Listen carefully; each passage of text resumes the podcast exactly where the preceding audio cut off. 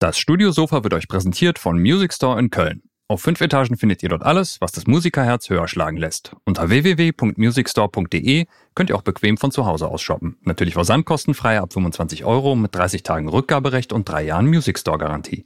Music Store in Köln. Das Paradies für Musiker. Das klappte doch besser wie bei unserem Ausflug in Hamburg. Ja, ja, total. Jetzt darf ich auch wieder ablesen. Ich muss nicht mehr auswendig können. Ja, also so halb, ne? Ich habe ja durchgemogelt da. Ja, wir sind zurück von unserem Ausflug nach Hamburg. Ich hoffe, wir haben jetzt wieder ein besseres Video, besserer Sound, vielleicht noch. Man weiß ja nie, was passiert live, ne? Das ist immer so ein Ding. Und äh, der Soundcheck Dirk ist heute nicht da, mhm. denn der ist im Urlaub, ne? Also, wenn euch da draußen irgendwelche Lautstärkeunterschiede auffallen, dann schreibt ihr einfach in die Kommentare und äh, Klaus regelt dann nach. Ja, Klaus also regelt. Feinjustage, ja, ne? Genau. Klaus regelt das dann und äh, genau. Und ansonsten würde ich sagen, legen wir einfach mal los. Ja, schnell, schnell hier.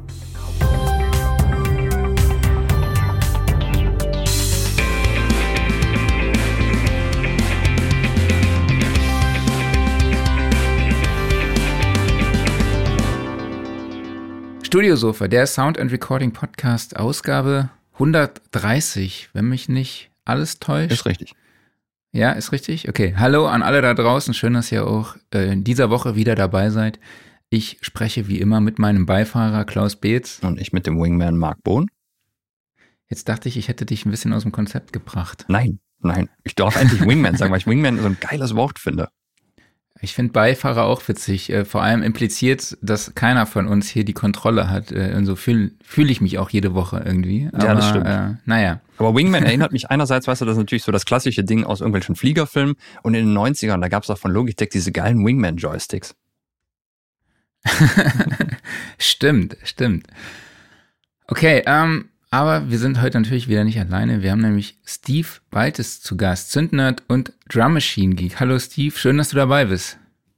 Hallo Marc, hallo Klaus, vielen Dank für die Einladung. Guten Morgen. Schönen guten Morgen. Wir sprechen heute über das Thema, ja, was ein moderner Synthesizer haben muss, beziehungsweise welche Features gibt es da aktuell, die neu aufkommen, was, welche alten Features sollten Synthesizer trotzdem beibehalten und äh, ja, was entspricht halt auch einfach dem Geschmack, ne? Oder wie die beliebte Antwort hier ist, kommt halt drauf an. Mhm. Die wird wahrscheinlich heute noch das ein, das ein oder andere Mal sowieso fallen. Aber genau, und wenn ihr aber mit uns mitdiskutieren wollt, dann könnt ihr das natürlich über die Kommentarfunktion auf YouTube und Facebook machen und dem Steve auch Fragen stellen, die er dann auch für euch beantworten wird. Ähm, Steve, legen wir einfach direkt mal los. Du bist Produktspezialist bei Sonic Sales, warst auch sehr, sehr lange äh, bei unserem Partner Music Store, mhm. ähm, wo du auch dann mal im Katalog zu sehen warst. Aber erzähl doch mal, was sind deine Aufgaben bei Sonic Sales? Ja, also ich hole mal kurz äh, weit aus. Also neben meiner äh, Tätigkeit als Musiker ähm, habe ich irgendwann angefangen, so in Musikgeschäften zu, zu jobben. Das war zuerst äh, Music City in Köln tatsächlich, mhm. die es äh, leider halt lange nicht mehr gibt. Mhm.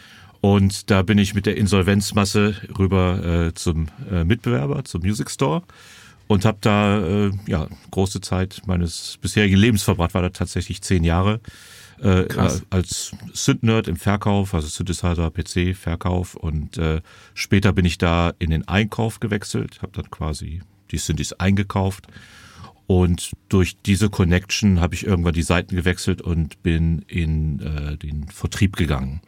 Das heißt, äh, ich wurde irgendwann angeheuert, da kam Vertrieb auf mich zu, meinte, hey, wir brauchen jemanden, der kennt, der sich damit und damit und damit auskennt. Äh, hast du da Bock drauf? Mhm. Ich gesagt, genau mein Ding. Also es ging damals dann so um Ableton und ich war halt immer schon Ableton-User und parallel dazu äh, auch Native Instruments und ich fand das alles super und habe gedacht, ja klar. Und dann habe ich viel Workshops gemacht, also viele Touren für, für Native, für Ableton und so weiter.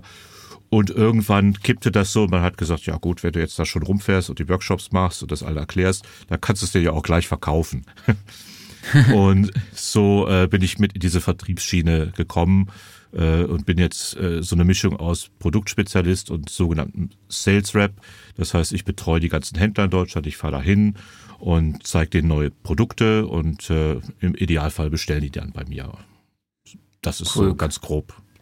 Okay, Klaus, hattest du einen Synth gekauft bei Steve? Damals? Nicht direkt bei Steve. Also ich, ich überlege gerade, ob wir uns mal im Laden gesehen haben. Es könnte sein. Also ich hatte dein Gesicht auf jeden Fall aus dem, ähm, aus dem Katalog immer im Kopf. es, äh, also du, du sagst, warst du in der, in der PC-Abteilung mal?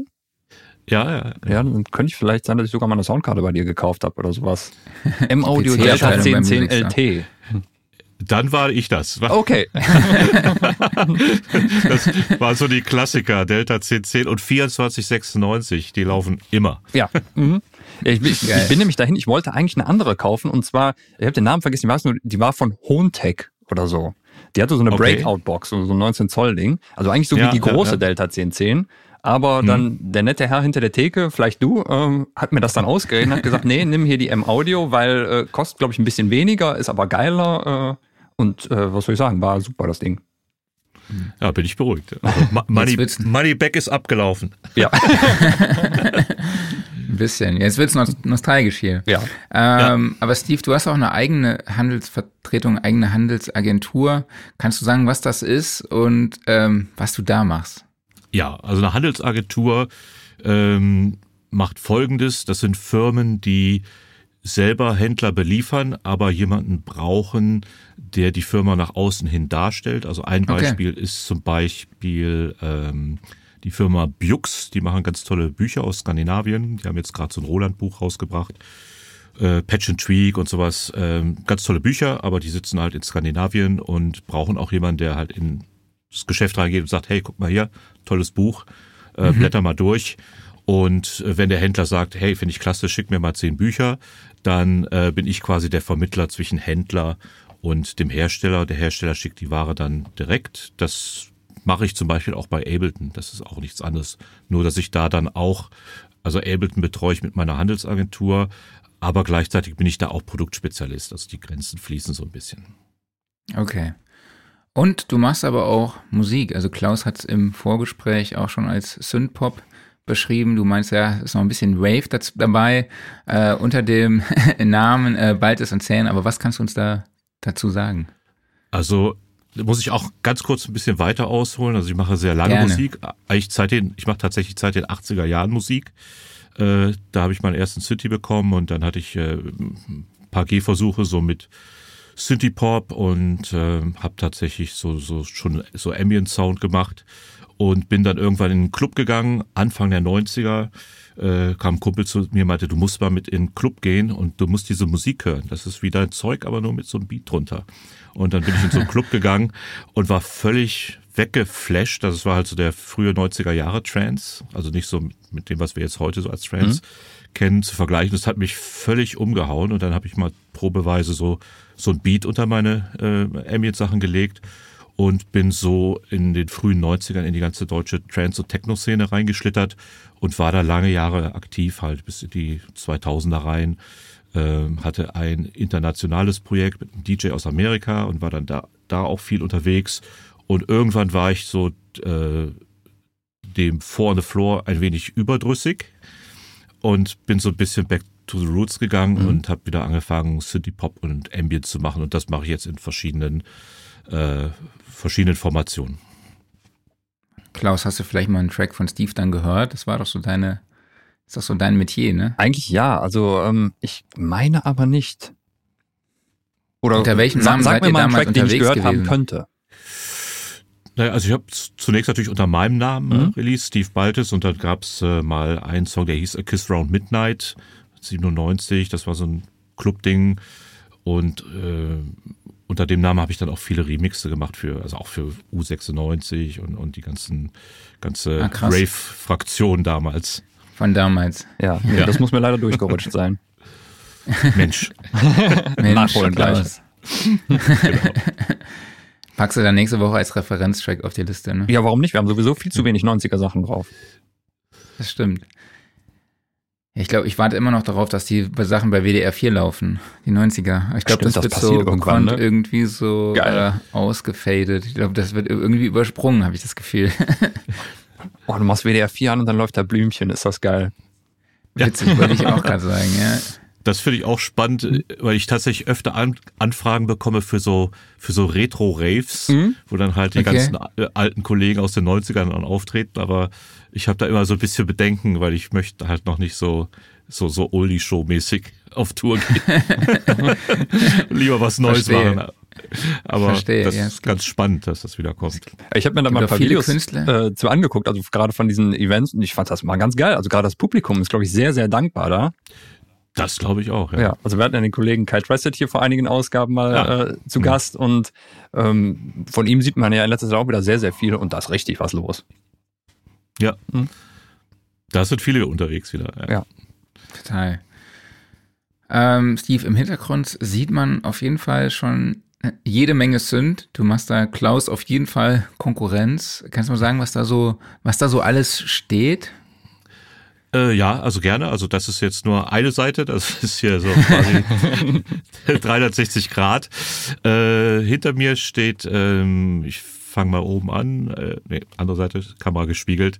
Äh, Sequential Circus Pro One. Oh, schön. Dann cool. äh, daneben steht pa die passende Drum Tracks. Ähm, darunter, was ist immer hier? Ist das, äh, Roland Jupiter 4, halt auch ein Klassiker. Äh, dann sieht man kaum den, ähm, den ich kriege das hier mit der Kameraspiegel nicht hin. Egal. Äh, ein Kein Problem. EDP, EDP Wasp.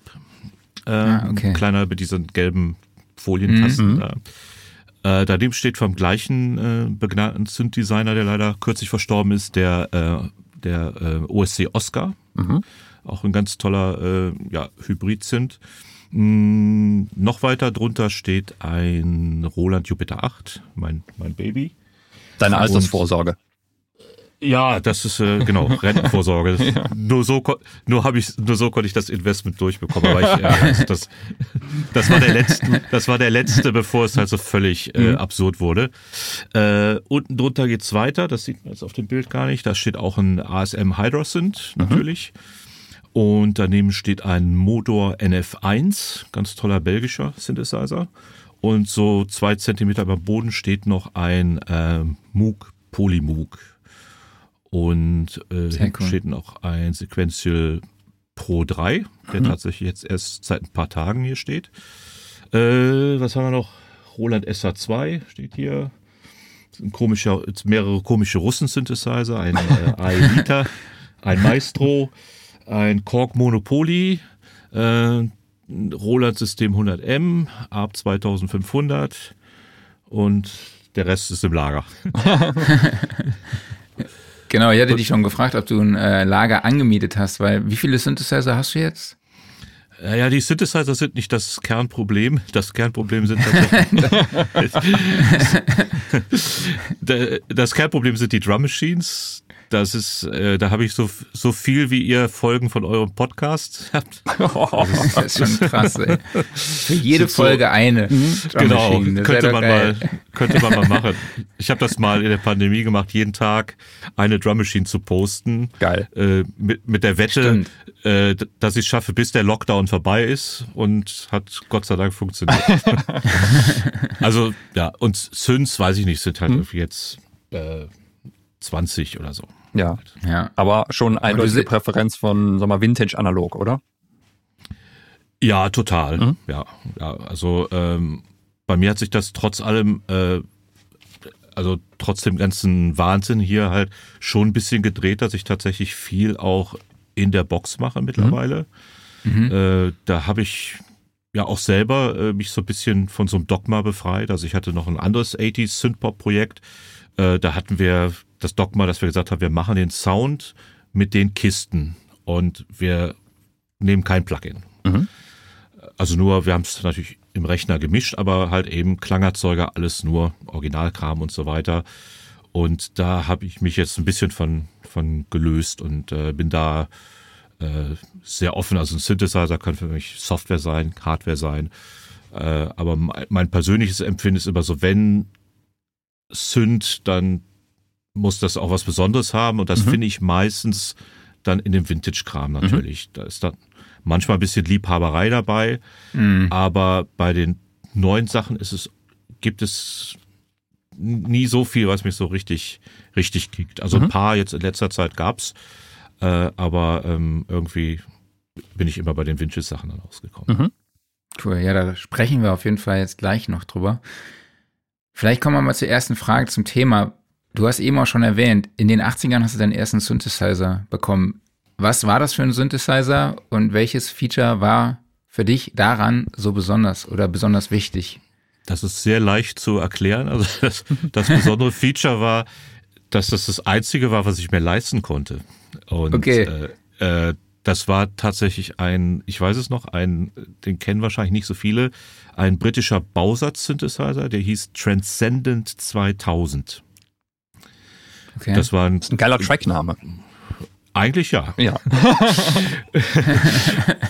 und äh, das war ein super simpler äh, Synthesizer. Ich glaube, da hat auch jemand von der von den Wasp und äh, den Oscar gemacht hat, mit da irgendwie mitgewirkt. Äh, also ganz simpler Synthi, so ein Oszillatorfilter, so eigentlich schon fast wie so ein Schul-Synthi aufgebaut. Und wenn du Glück hattest, hast du jemanden gefunden, der den schon fertig gebaut hat. Und es gab hier einen regionalen Flohmarkt. Und da gab's das Ding, das lag da zu einer Zeit, wo jeder halt irgendwie ein DX7 oder was haben wollte. Und der wollte dann 200 Mark dafür haben. Und das konnte ich mir ja gerade so mit Zeitung rumtragen und so weiter äh, leisten. Also ich konnte eigentlich gar nicht jetzt was aussuchen, was irgendwie die Features hat. Das war das Einzige, was ich mir leisten konnte. Äh, ich wollte unbedingt einen Synth haben durch die Musik, die ich gehört habe. Und den habe ich dann mitgenommen und habe den einfach in- und auswendig gelernt. Also das hat mir dann beigebracht, irgendwie, was ist ein Oszillator, äh, was sind die Wellenformen, wie funktionieren Filter und so weiter. Es war halt die einzige Kiste, da saß ich dann ein halbes Jahr vor und dann wusste ich einfach so, so ist ein analoger Synthi aufgebaut und so funktioniert das. Gibt es da Synthesizer, ähm, die du heute empfehlen würdest, um da so einen Einblick zu kriegen, mal hardware-seitig? Vom, vom Aufbau her muss ich, muss ich überlegen, weil das hat sich natürlich so ein bisschen, ähm, ja, ein bisschen geändert. Ich meine, ich glaube, dass tatsächlich vieles, also ähm, will jetzt gar nicht, äh, überhaupt nichts zu, zu irgendwelchen Firmen halt sagen, aber wenn du dir einen kleinen Beriger nimmst, ein Model D oder sowas, mhm. ist eine gut klingende kleine Kiste und bringt dir äh, Synthese sehr, sehr nahe. Es gibt natürlich, heute ist Synthese halt viel breit gefächerter natürlich. Äh, da hast du deine Wavetable-Sachen und so weiter. Aber wenn man einfach wissen will, wie es funktioniert, finde ich so eine kleine Kiste wie so ein Model D oder sowas in, in der Art äh, ganz, ganz interessant eigentlich.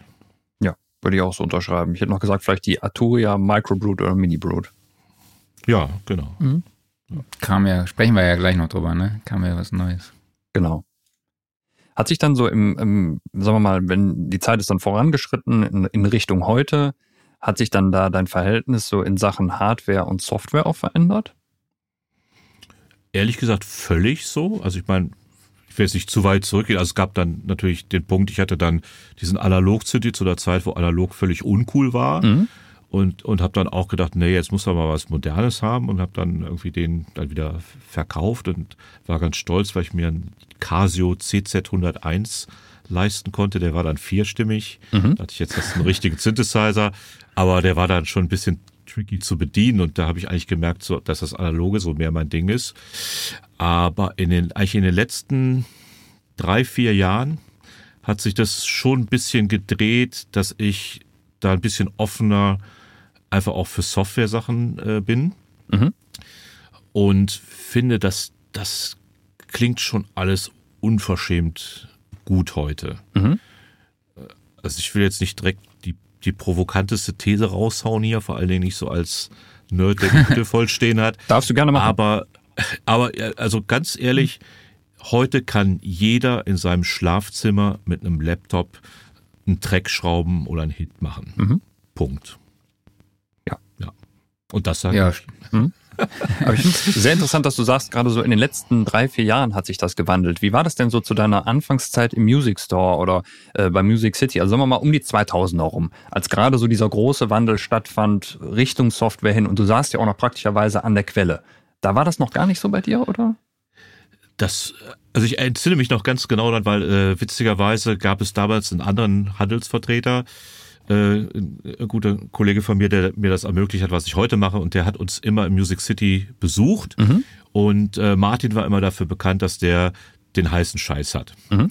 Also der, hat, der hat immer das Neueste. Und da, da gab's wirklich, das war so am Anfang von Native, äh, Native Instruments, da kam er rein. Ich weiß gar nicht, was das erste war. Ich glaube, das hieß Generator. Genau. Mhm. Ich verwechsel das immer mit Dynamo und Generator. Ich überlege, was, was war zuerst Generator oder Dynamo? Also der ja, Vorgänger von also, Reaktor, ne? Genau. Mhm. Und kam damit an und wir saßen da so als, als Sales-Leute, wer, wer braucht denn, wer braucht denn das so im Computer? Und dann kam, mhm. dann kam äh, B3 so irgendwie, ja, und, und wir dachten, wer braucht denn so eine Orgel im Computer? Und irgendwie, also es war völlig ausgeblendet halt mhm. so. Und selbst da war das ja noch so, dass du auch von der, von der Rechenpower da nicht viel machen konntest. Und äh, da hatte ich auch die ersten Punkte so, wo ich dachte, hey, wäre ja ganz cool. Äh, da hatte ich mit Cubase die erste Drum Machine, diese LM4 war das, mhm. glaube ich, oder, oder ich weiß nicht, wie die hieß. Und hatte da aber dann einen Punkt, wo ich dachte wirklich, Mensch, das klingt ehrlich, es klingt gruselig. Mhm. Und hab das mal so ausgeblendet. Und naja, und die Zeiten haben sich einfach natürlich verändert, weil was haben, was haben wir heute für Power äh, mhm. in den Rechnern und äh, kannst wirklich die wildesten Sachen machen und die Emulationen werden immer besser. Ähm, und ja, es gab so ein paar Sachen, äh, ich, ich hatte immer Kontakt von Native Instruments installiert, habe aber nie alles so wirklich durchgehört mhm. und bin dann da über so ein paar Libraries gestolpert, wo ich dachte, mein Gott, irgendwie, also wenn du da anfängst, das mit einem Hardware-Synthi nachzubauen, dann bist du aber beschäftigt halt. Ja. Und dann ist halt immer die Frage, was man machen will. Will man einen Track fertig bekommen oder will man halt Sounds schrauben? Beides ist super halt. Mhm. Also ich, ich, ich, hätte auch Bock, irgendwie den ganzen Tag nur Sounds zu schrauben, aber ich habe eben noch mehr Bock, einen Song fertig zu machen. Und deswegen finde ich das halt manchmal einfach unglaublich, ja, convenient halt irgendwie, das, äh, das auch im Rechner zu machen. Ja, ich kann mir auch vorstellen, jetzt so in, in dieser Anfangszeit von dem Wechsel, da warst du ja auch schon in deinem Workflow für zehn Jahre plus eigentlich drin. Ne? Und da war das wahrscheinlich dann ja. eine sehr große Umstellung oder wäre gewesen. Ja, absolut. Wie gesagt, ich habe das probiert halt dann äh, mit LM4 und so weiter und habe dann auch gemerkt, dass einfach so, so ein Beat mit, da gab es ja auch einfach nicht viele Controller. Mhm. Ich weiß, da gab es diesen kleinen, so einen Native kleinen Kasten 4Control Blau mit vier Reglern. Stimmt. Und, und da haben wir auch wieder alle halt natürlich völlig ignorant gesagt, wer braucht denn sowas? Wer braucht denn irgendwie eine Box, die du an Rechner klemmst, um da irgendwie virtuellen Knopf zu drehen? Das ist ja völlig nackt, so ungefähr. Und ich hatte dann eine Weile so, habe ich probiert dann Beats am Rechner äh, zu programmieren und mhm. dann mit, mit, Maus und so, weißt du, in Cubase halt irgendwie MIDI-Editor und sowas. Mhm und habe gedacht, boah, furchtbar. Und wenn ich mir eine Drum Machine genommen habe, war das halt einfach so, die schaltest du ein, hast deine Pads, du daddelst rum, Aufnahme und das war einfach mehr mein Workflow. Dann habe ich das echt so erstmal äh, ja einfach vergessen. Gedacht, na komm. War ist das noch so ein Workflow, der dich auch nach wie vor noch inspiriert? Also wahrscheinlich. äh, ja, absolut. Obwohl ich habe auch dann so, ich, ich meine, wir alle hatten in der Pandemie auch ein bisschen mehr Zeit und da habe ich tatsächlich so ein bisschen an meinen Beat-Skills im Rechner gearbeitet und habe das nochmal richtig so wirklich, äh, ja, einfach viel, viel gelernt und nochmal rumprobiert und so. Äh, und mittlerweile kann ich halt auch im Rechner einen ganz guten Beat machen, mhm. äh, was ich sonst immer nur an der Maschine konnte. Aber es gibt schon Maschinen, die, äh, die so eine eigene Seele haben und auch wenn du die vor dich hinstellst einfach und, und du machst da was halt, äh, sei es eine, eine alte MPC oder sowas, je nachdem, was du für einen Style machst.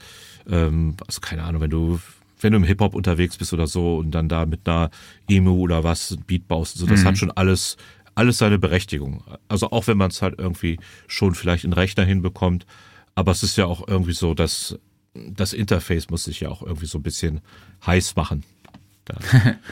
Was waren das für Skills, an denen du da gearbeitet hast? Und hast du da einen Tipp? Hm. Also in erster Linie, ich weiß nicht, es war immer, wenn ich so Beats im Rechner gebaut habe, hat das soundmäßig, äh, hat mich das immer nie so geflasht. Und ich habe tatsächlich völlig banal auch äh, total viel so Tutorials geguckt. Ich meine, ich bin mhm. auch schon wirklich ewig dabei. Aber man muss dann auch manchmal so ein bisschen loslassen und auch mal irgendwas gucken, wo du denkst, Mensch, ganz ehrlich, was der da erzählt, das weiß ich alles schon. Mhm. Und man weiß ich nicht, man ist da selber so ignorant und denkt so, ah, kenne kenn ich, kenne ich alles, kenne ich alles und so. Aber äh, dann findest auch. du plötzlich so so Ansätze, dass einer sagt, hey, pass mal auf, ich mache hier das auf meinen Drambus und so weiter. Äh, also ich habe früher nie so viel beim Mixen mit Bussen gearbeitet und habe mir hier und da Sachen abgeguckt, auch äh, halt viele so Drum-Mixing-Tricks einfach so. Äh, und habe da viele auch viele tolle Plugins entdeckt und so weiter.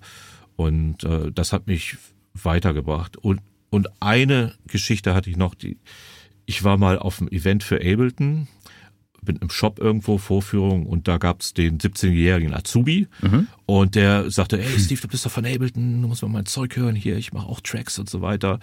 Und dann machte der seine Sessions auf und ich dachte so auf den ersten Blick, um Gottes Willen, irgendwie, mhm. was macht der da? Also du, du saß da so eine Spur mit Drums und es waren vier Kompressoren hintereinander, mhm. wo dann unser einer sagt, das, das macht man aber so nicht, das, ja. macht, das macht man nicht und so weiter. Und dann habe ich gedacht, nee, sei mal open-minded und er hat mir das Zeug vorgespielt und es klang sensationell. Und dann habe ich mir gedacht, ganz ehrlich, den kümmert das alles nicht, der macht das einfach, ja. völlig frech und so. Und mhm. ähm, und das sind eben, wenn, wenn Leute da äh, eben, wenn man sagt so, nee, das macht man nicht oder du kannst das nicht so machen, die machen es dann trotzdem und mhm. machen dann halt eben äh, plötzlich den völlig abgefahrenen neuen heißen Scheiß. Ja. Das wie damals eigentlich so äh, mit der E-Gitarre, wie kannst du nicht in, in, den Verstärker verzerren oder so? Das geht doch ja. nicht, das klingt doch komisch. ne? Und dann so. Macht man nicht. ähm, du hast eben erzählt, dass der Pro 3 noch nicht ganz so lange bei dir im Studio steht, wenn ich mich richtig erinnere. Was hat dich denn am Sound da so fasziniert, dass der jetzt quasi in deinem Studio steht? Ja, es ist tatsächlich erstaunlich, dass ich mir halt einen modernen analogen mal geholt habe. Ähm, wenn ich so durch die Gegend reise, dann warte ich manchmal viel in irgendwelchen Shops, äh, warte, dass irgendwie der Kollege gerade Zeit für mich hat oder so. Und da stehen natürlich immer tolle Cities rum und ich kann dann immer da ein bisschen rumdaddeln. Und da hatte ich so ein Aha-Erlebnis in einem Shop, dass ich damit rumgespielt habe. Äh, tatsächlich das Hauptfeature bei dem Teil war der eingebaute Sequencer. Den fand ich ziemlich gut in der Verbindung. Der war wie, wie für mich gebaut halt irgendwie. Äh, also ich, ich mag auch keine Sachen, wo ich halt irgendwie stundenlang so im Manual blättern muss, sondern ich, fa ich fasse das an, entweder macht es Klick oder nicht. Und bei dem Ding war das so, also ich ich mochte den Sound, aber der Sound in Verbindung mit diesem Sequencer, der da drin ist, das fand ich äh, perfekt. Also für meine Art von vor allen Dingen so Sequencer, Baseline-Gedönse äh, ist das super intuitiv und ähm, das hat mich total angefixt bei dem Ding. Und natürlich der, der Sound auch. Okay, und was liebst du an dem Jupiter 8? Ja, das hat natürlich auch immer so, so, eine, so was Emotionales bei dem Teil. Also ich muss sagen, das ist halt das Keyboard meiner Helden. Ich bin so ein Kind der 80er. Da gab's die großen Keyboard-Helden. Das waren dann hier Alpha Will, der Bernhard oder mhm. äh, Nick, Nick Rhodes bei, äh, bei Duran Duran. Also ich entsinne mich, es, gab, es gibt so ein Live-Bild, Duran Duran Live, Jupiter 8 und Fairlight. Und das ist, war für mich so das Bild, mhm. wo ich dachte, das ist das, was ich machen will. Äh, und da hängt halt natürlich eben dieses Emotionale dran, aber nichtsdestotrotz ist es, äh, hat der Jupiter 8 für mich das perfekte Polysynth-Layout. Mhm. Wenn du vor mhm. der Kiste sitzt, ist es alles selbsterklärend, alles ist da, wo es sein soll. Äh, du, du denkst nicht drüber nach, du schraubst den Sound einfach. Das, das ist aus, aus dem Kopf direkt auf die Fader. Äh, und er klingt grandios.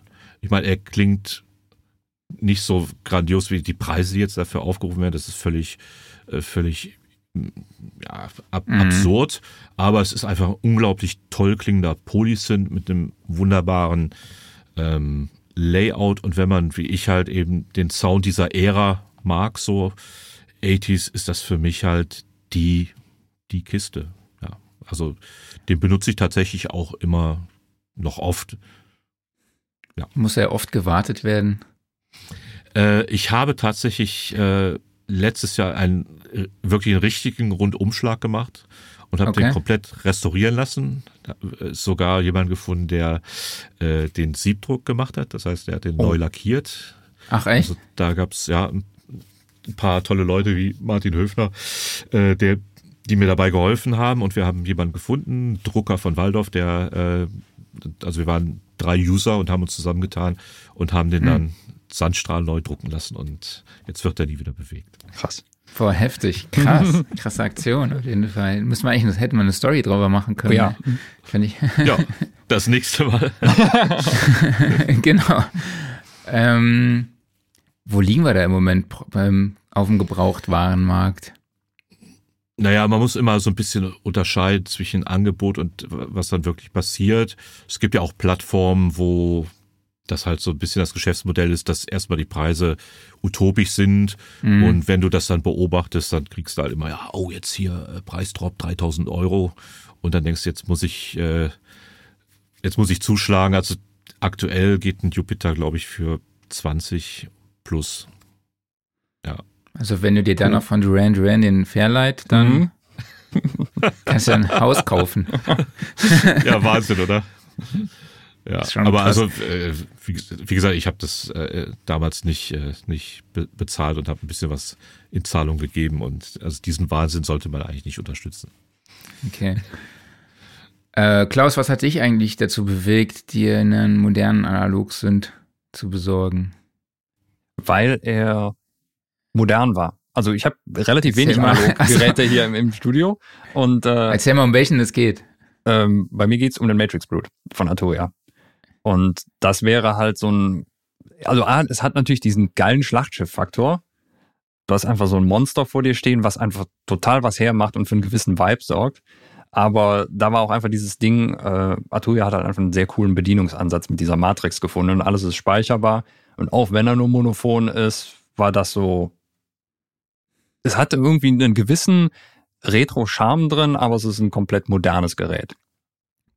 Ja, ich finde das so einen guten Punkt, was du sagst, weil dieses dieses Sexappeal einfach, wenn du halt Mhm. in den Laden gehst und da steht ein Matrix-Brut, als der rauskam, Ja. ich gedacht, Das war, was zum Genau. Teufel halt irgendwie diese, Mhm.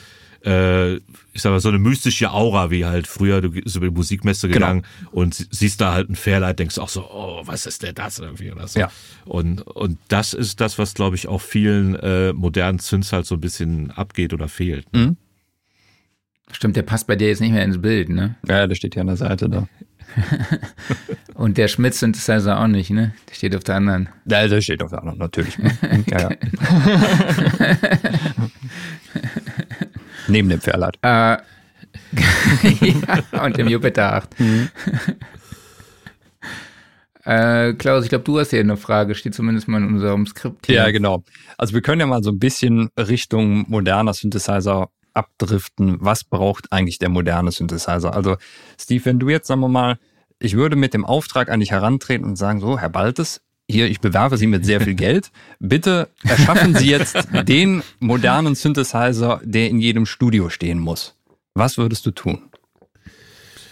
Das kann natürlich wirklich in verschiedene Richtungen gehen. Weil ich meine, was willst du haben? Willst du, ähm, willst du halt ein analoges Schlachtschiff haben? Mhm. Also wenn du jetzt mit dem LKW voll Geld kommst, dann würde ich sowas wie den Schmidt bauen halt Mhm. irgendwie, völlig, völlig steil gehen halt, so wirklich ähm, oder oder ich sag mal wie, wie ein Moog One, aber vielleicht noch ein bisschen puristischer und so weiter. So. Mhm. Also in der Analogschiene würde ich vielleicht irgendwas so wie so ein, weiß ich nicht, hätte mir beim Moog One erhofft, dass er ein bisschen mehr so Richtung Memory Book geht halt. Mhm. Äh, war mir ein bisschen zu brav nach meinem Empfinden. Äh, und auf der anderen Seite könntest du natürlich einen völlig neuen Ansatz machen und irgendwas mit, äh, ja, mit Samples rein durch einen Wolf und Wavetable und sowas. Ähm, also das finde ich zum Beispiel bei den Waldorf-Kisten toll gelöst. Mhm.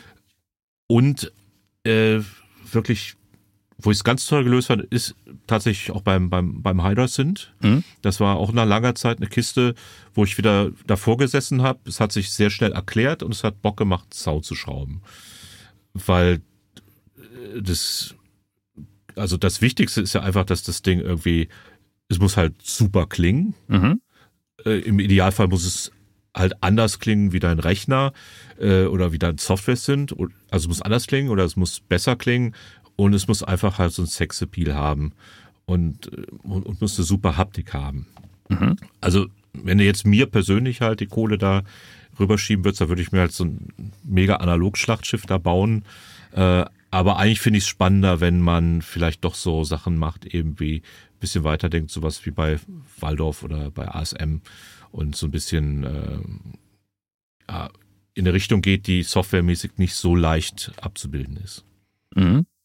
Das heißt, du hast jetzt auch wirklich schon verschiedene, ich nenne sie mal Synthesizer-Arten genannt. Also denkst du, es ist auch möglich zu sagen, okay, wir nehmen so ziemlich alles, was geht und backen das in ein Gerät rein?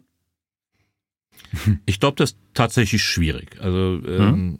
ja, also wenn du wirklich auf den Analog-Trip da fahren willst und sagst, ich kombiniere jetzt hier wirklich so voll analog, polyphon mit einer geilen Sampling-Section und mit Wavetable und so weiter. Ähm, ich weiß nicht, ob, ob das rein technisch irgendwie, ob man mhm. das so hinbekommt. Halt. Also gab es auch ein paar Ansätze, so wie der, das war Profit X mhm. äh, bei Sequential, fand ich, fand ich ganz spannend halt, äh, ähm, wo so ein bisschen Sampling mit drin ist. Ich glaube schon, dass es spannender ist, wenn man immer so eine dedizierte Kiste hat. Mhm. Also ich, ich glaube da nicht so an die, an die eierlegende Wollmilchsau in dem Fall, sondern ich glaube mhm. schon, dass man wirklich so äh, ja einfach spezielle Kisten hat. So wie weiß ich nicht, wie, früher im Studio hast du halt gesagt, okay, der, ich habe einen Minimoog, der macht den Bass, mein mhm. DX7 macht mein Glöck, Glöckchen Piano und mein, AK, mein AKS 1000 macht die Samples so halt. Äh, ich weiß nicht, ob man das alles so in einen Topf kriegt. Ich glaube, ich fände es spannender, wenn man wirklich dann immer ein dediziertes Gerät hat, was eine Sache richtig super gut kann. Mhm wenn man jetzt so die modernen Geräte ein bisschen betrachtet, ich finde eine Sache, die komplett ausgestorben ist, bis auf vielleicht ein oder zwei Ausnahmen, ist so ein bisschen dieses, ja, ich, ich, ich nenne es jetzt mal die Produktionszentrale und zwar insofern, das Gerät hat A, extrem viele Stimmen, ein Multimode und auch noch genug Ausgangspaare, um die ja entsprechend unterschiedlich weiter bearbeiten zu können. Findet man heute so gut wie gar nicht mehr. Warum ist das so? Das weiß ich nicht. Aber das ist äh, jetzt zu einem Thema rüber, wo ich vor der Sendung auch nochmal drüber nachgedacht habe. Diese ganze Integration von, von der Hardware ist tatsächlich immer heute noch total stiefmütterlich, obwohl ja. wir eigentlich halt irgendwie, mhm. äh, weiß ich nicht, wir schreiben das Jahr 22, glaube ich, wenn ich mitgezählt habe. Mhm. Und äh, jetzt, äh, ich, ich hab, im Studium mit, habe ich meinen Mac äh, aufgerüstet und äh, ich mag halt auch immer noch den Access Virus. Und der hatte eine super Integration mhm. und das läuft aber nicht mehr, es gibt's nicht mehr. Ja. Und davon abgesehen macht's auch sonst keiner oder nicht so in der Form. Und, und das war super. Ich meine, du hast dein Hardware-Synth hier stehen gehabt, machst dein Cubase Logic whatever auf und dein Projekt und da war alles da und so weiter. Das ist mir ehrlich gesagt so äh, unverständlich, so dass diese, diese Anbindung so, äh, so stiefmütterlich da behandelt wird. Also da gibt es, also gibt's, gibt's einfach nicht, nicht viel. Und das finde ich auch, wenn du halt, wenn du schon wirklich in eine Hardware investierst und so, dann muss sich das irgendwie auch ein bisschen nahtloser so mit, äh, mit deiner Software dann da verbinden, dass das so, so eine Geschichte wird. Auch wie du sagst dann, äh, ja, warum, ich häng, hänge den über USB dran und dann möchte ich halt irgendwie meine paar Kanäle da haben in meinem genau. Cubase und so weiter. Mhm. Und ähm, ich meine, das hat bei, bei Access schon vor, weiß ich, gefühlten 20 Jahren funktioniert. Warum macht es denn jetzt heute keiner, wo die Kisten dann so noch viel mehr Power haben eigentlich. Ne? Ja, das ist perfekte Überleitung zur nächsten Frage, weil genau das wäre es gewesen, nämlich die Einbindung in die DAW. Und eigentlich ist der Virus halt genau das Paradebeispiel. Unter Windows funktioniert zum Glück noch alles einwandfrei, aber du hast halt wirklich diese TI-Oberfläche, also den Editor und das echte Audio-Streaming auch noch in die DAW rein. Also beides ja eigentlich sehr schön gelöst. Ich weiß, die hatten ein bisschen Startschwierigkeiten damit, aber irgendwann ging es dann mhm. alles ganz gut. Und die einzigen, die es wirklich auch gemacht haben, ist ja Electron mit seiner Overbridge oder mit ihrer Overbridge-Software, mhm. die aber auch lange dafür gebraucht haben. Mhm. Und ansonsten, ich fand, dann gab es immer so diese Zwischenansätze, so der Synth ist gleichzeitig noch Audio-Interface und hat dann irgendwie noch so einen Mikroeingang mit dran, was aber dann unter Windows auch wieder doof war, weil dann nahmst du den, den Synth zwar als Audio-Interface und konntest den direkt reinstreamen, aber dein normales Audio-Interface konntest du nicht mehr benutzen. Ja, ja. Auch nur so eine halbgare Lösung. Und ansonsten, ja, du hast Glück, wenn mal ein Hersteller einen Editor mitliefert. Also wie jetzt Korg zum Beispiel bei den aktuellen äh, Kompaktkisten, die haben es ja sehr schön gelöst. Eigentlich, da ist wieder dann das Problem, äh, kriegst du den USB-Treiber zum Laufen. Also auch das ist irgendwie alles mhm. sehr hakelig. Also eigentlich genau der ja. Punkt, den du gerade genannt hast. Und das ist doch eigentlich das, was man verbessern müsste. Also wirklich so, so ein Plug-and-Play sind das. Also steckst das ein und irgendwie ist es direkt connected mit dem Rechner, ne? Ja, ja. Also auch, ich hatte gestern, habe ich mich mit einem alten Freund getroffen, der äh, erzählte mir, dass halt irgendwie der Roland USB-Treiber unter Mac Logic dir mhm. dann alles abschießt und das läuft dann nicht mehr und so ja. weiter. Und das verstehe ich auch nicht, weil äh, so, so eine totale äh, underrated Kiste wie ein System 8 von, von Roland. Oh ja.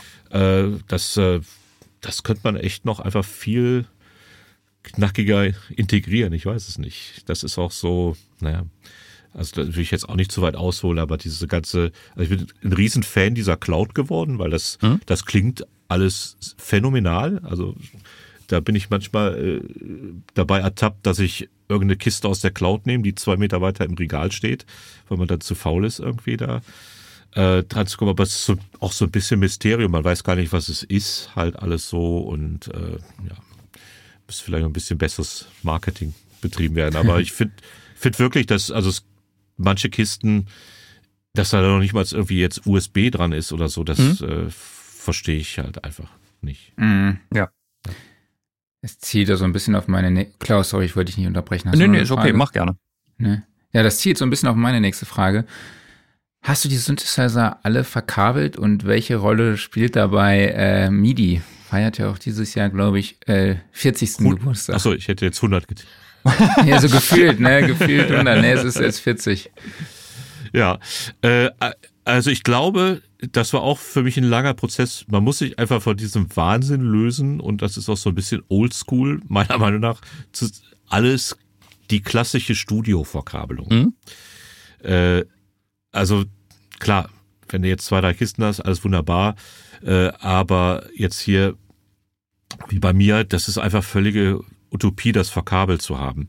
Mhm. Äh, ich habe tatsächlich über Jahre immer zwei lange Klinkenkabel gehabt, die waren sechs Meter lang, an meinen zwei Ins und bin dann immer in die Kiste, habe das so reingestöpselt, Geil. aufgenommen und, und fertig. Mhm. Und habe dann aber gemerkt, dass du manchmal halt, keine Ahnung, wenn du dann, da, da denke ich mir, Mensch, da steht jetzt ein Jupiter 8. Mhm. Und wenn äh, ich da jetzt so hinpack, da möchte ich halt natürlich, dass der Sound kommt, dass ich damit spielen kann. Mhm. Und dann habe ich mal angefangen, das Setup ein bisschen zu optimieren und habe gesagt, okay, gut, dann mach es so, dass du so die, dass die Basics am Start sind, weil sonst bist du halt doch immer oft zu faul halt. Irgendwie denkst du, ach Mensch, der Cloud Jupiter klang ja auch nicht mhm. schlecht. ich, ich nehme den jetzt nur mal, nur mal für Song, nur für Songwriting. Nachher, nachher tausche ich das alles und so und machst da ja eh nicht. Mhm. Und äh, des, deswegen wollte ich halt doch so das Wichtigste äh, äh, am Start haben. Und ich hatte halt, hab ein Audio-Interface, was äh, zwei ADAT-Ports hat und habe mir halt eben äh, zwei externe Wandler mal besorgt, die ich benutze. Also kann ja kurz erzählen, was, also ich habe ein mhm. Audient ID44 heißt das. Mhm. Ähm, gut klingendes Audiointerface und das hat eben zwei ADAT-Schnittstellen und für alle, die es nicht kennen, also über ADAT kann ich dann halt nochmal acht Kanäle, das heißt, ich kann das nochmal auf die vier, die drin sind, nehmen und dann nochmal 16 on top und habe dann 20 Eingänge. Ähm, dann habe ich mir einen Wandler auch von Audient geholt, so ASP 800, der hat so ganz schöne Preamps drauf äh, die auch ein bisschen Sound machen. Also wenn man eine Drum Machine einstöpselt, kannst du auch so ein bisschen Sättigung, ein bisschen bisschen Charakter und so weiter mhm. machen. Und dann habe ich mir ein Teil geholt von der Firma Ferrofish, mhm. Pulse, Pulse 16. Mhm. Ist halt einfach viel rein, raus in einer guten Qualität für einen guten Kurs und äh, habe dann da so meine meine Go-To-Kisten dran geklemmt und habe die, äh, also wie bei jeder Software gibt's halt bei Audient auch so ein, so ein, äh, so ein Mixer von, von, der, von der Audiokarte und dann habe ich mir mal die Mühe gemacht, das zu beschriften halt irgendwie, so dass du dann auch wirklich in der, in der DAW sagst, okay, hier, ich nehme nur den Jupiter 8 und dann ist das richtig verkabelt und du weißt irgendwie, der ist jetzt da und der ist da und der ist da. Äh, das war auch so ein Prozess. Also ich habe ähm, die wichtigsten Hauptkisten sind hier verkabelt, weil ich sonst gemerkt habe, dass du immer mal ja einfach zu faul bist. Halt. Und vor allen Dingen, wenn du irgendwie eine Idee hast, muss halt schnell gehen. Okay. Gibt es ja noch Kisten, die du dann auch mit MIDI ansteuerst vom Rechner aus? Genau, MIDI-Part habe ich natürlich ausgeblendet. Äh, ich mache tatsächlich alles mit MIDI, außer dem Modularkram. Also der Modularkram, hm, da sind natürlich dann, also MIDI äh, auf CV oder USB auf CV, je nachdem, hängt da dran. Ähm, aber ich habe tatsächlich ähm, einmal so eine Throughbox gefunden. Ein In und 25 Outs. Da habe ich lange okay. nachgesucht. Und die ist äh, aber auch da, also das funktioniert super irgendwie. Und da ist das echt bei mir so, mein eigentliches Interface hat tatsächlich nur zwei Ausgänge, wo ich so Sektion 1 und Sektion 2 verkabelt habe. Und die ganzen äh, wichtigen Kisten sind über MIDI dran. Und ein paar Kisten haben halt kein MIDI. Äh, die muss man dann halt im schlimmsten Fall tatsächlich live einspielen. Mhm. also den, der Jupiter 8, der hat ja, glaube ich, von Haus aus jetzt nicht unbedingt die MIDI-Schnittstelle, aber da gibt's glaube ich, so ein, so ein Kit zum Nachrüsten, ne? Genau, da habe ich von Groove Electronics, hatte ich das äh, nachgerüstet, ja. Dann in der, weil ja, okay. dafür meine, meine, meine Keyboard-Skills sind zu beschränkt und äh, manchmal muss da wirklich dann einfach MIDI, MIDI herhalten. Also ich habe einiges midifiziert, also ähm, einige Vintage-Sachen in SA2, in Roland, äh, den Korg 700 und sowas, die habe ich alle mal modifizieren lassen, so in einer Runde. Ja. Ähm, was ich meistens nicht bereut habe, bei Drum Machines habe ich es zum Teil bereut. okay, wieso? Weil die dann zum Teil echt so ihren Groove verlieren. Okay. Okay. Also, mhm. ja. Midifizieren finde ich auch übrigens ein super geiles Wort. Also, das stimmt, ja.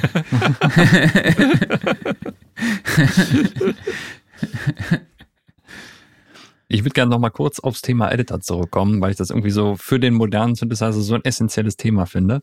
Ähm, mhm. Könntest du dir vorstellen, dass vielleicht die Hersteller auch ein bisschen Angst davor haben, dass, wenn sie einen sehr guten Editor mitliefern, gleichzeitig das Interesse am Gerät an sich schwindet, weil dann benutzt man vielleicht zu viel den Editor und die Oberfläche oder die Bedienbarkeit des Gerätes, mit dem man sich so viel Mühe gegeben hat, wird dann nicht mehr wertgeschätzt oder ähnliches?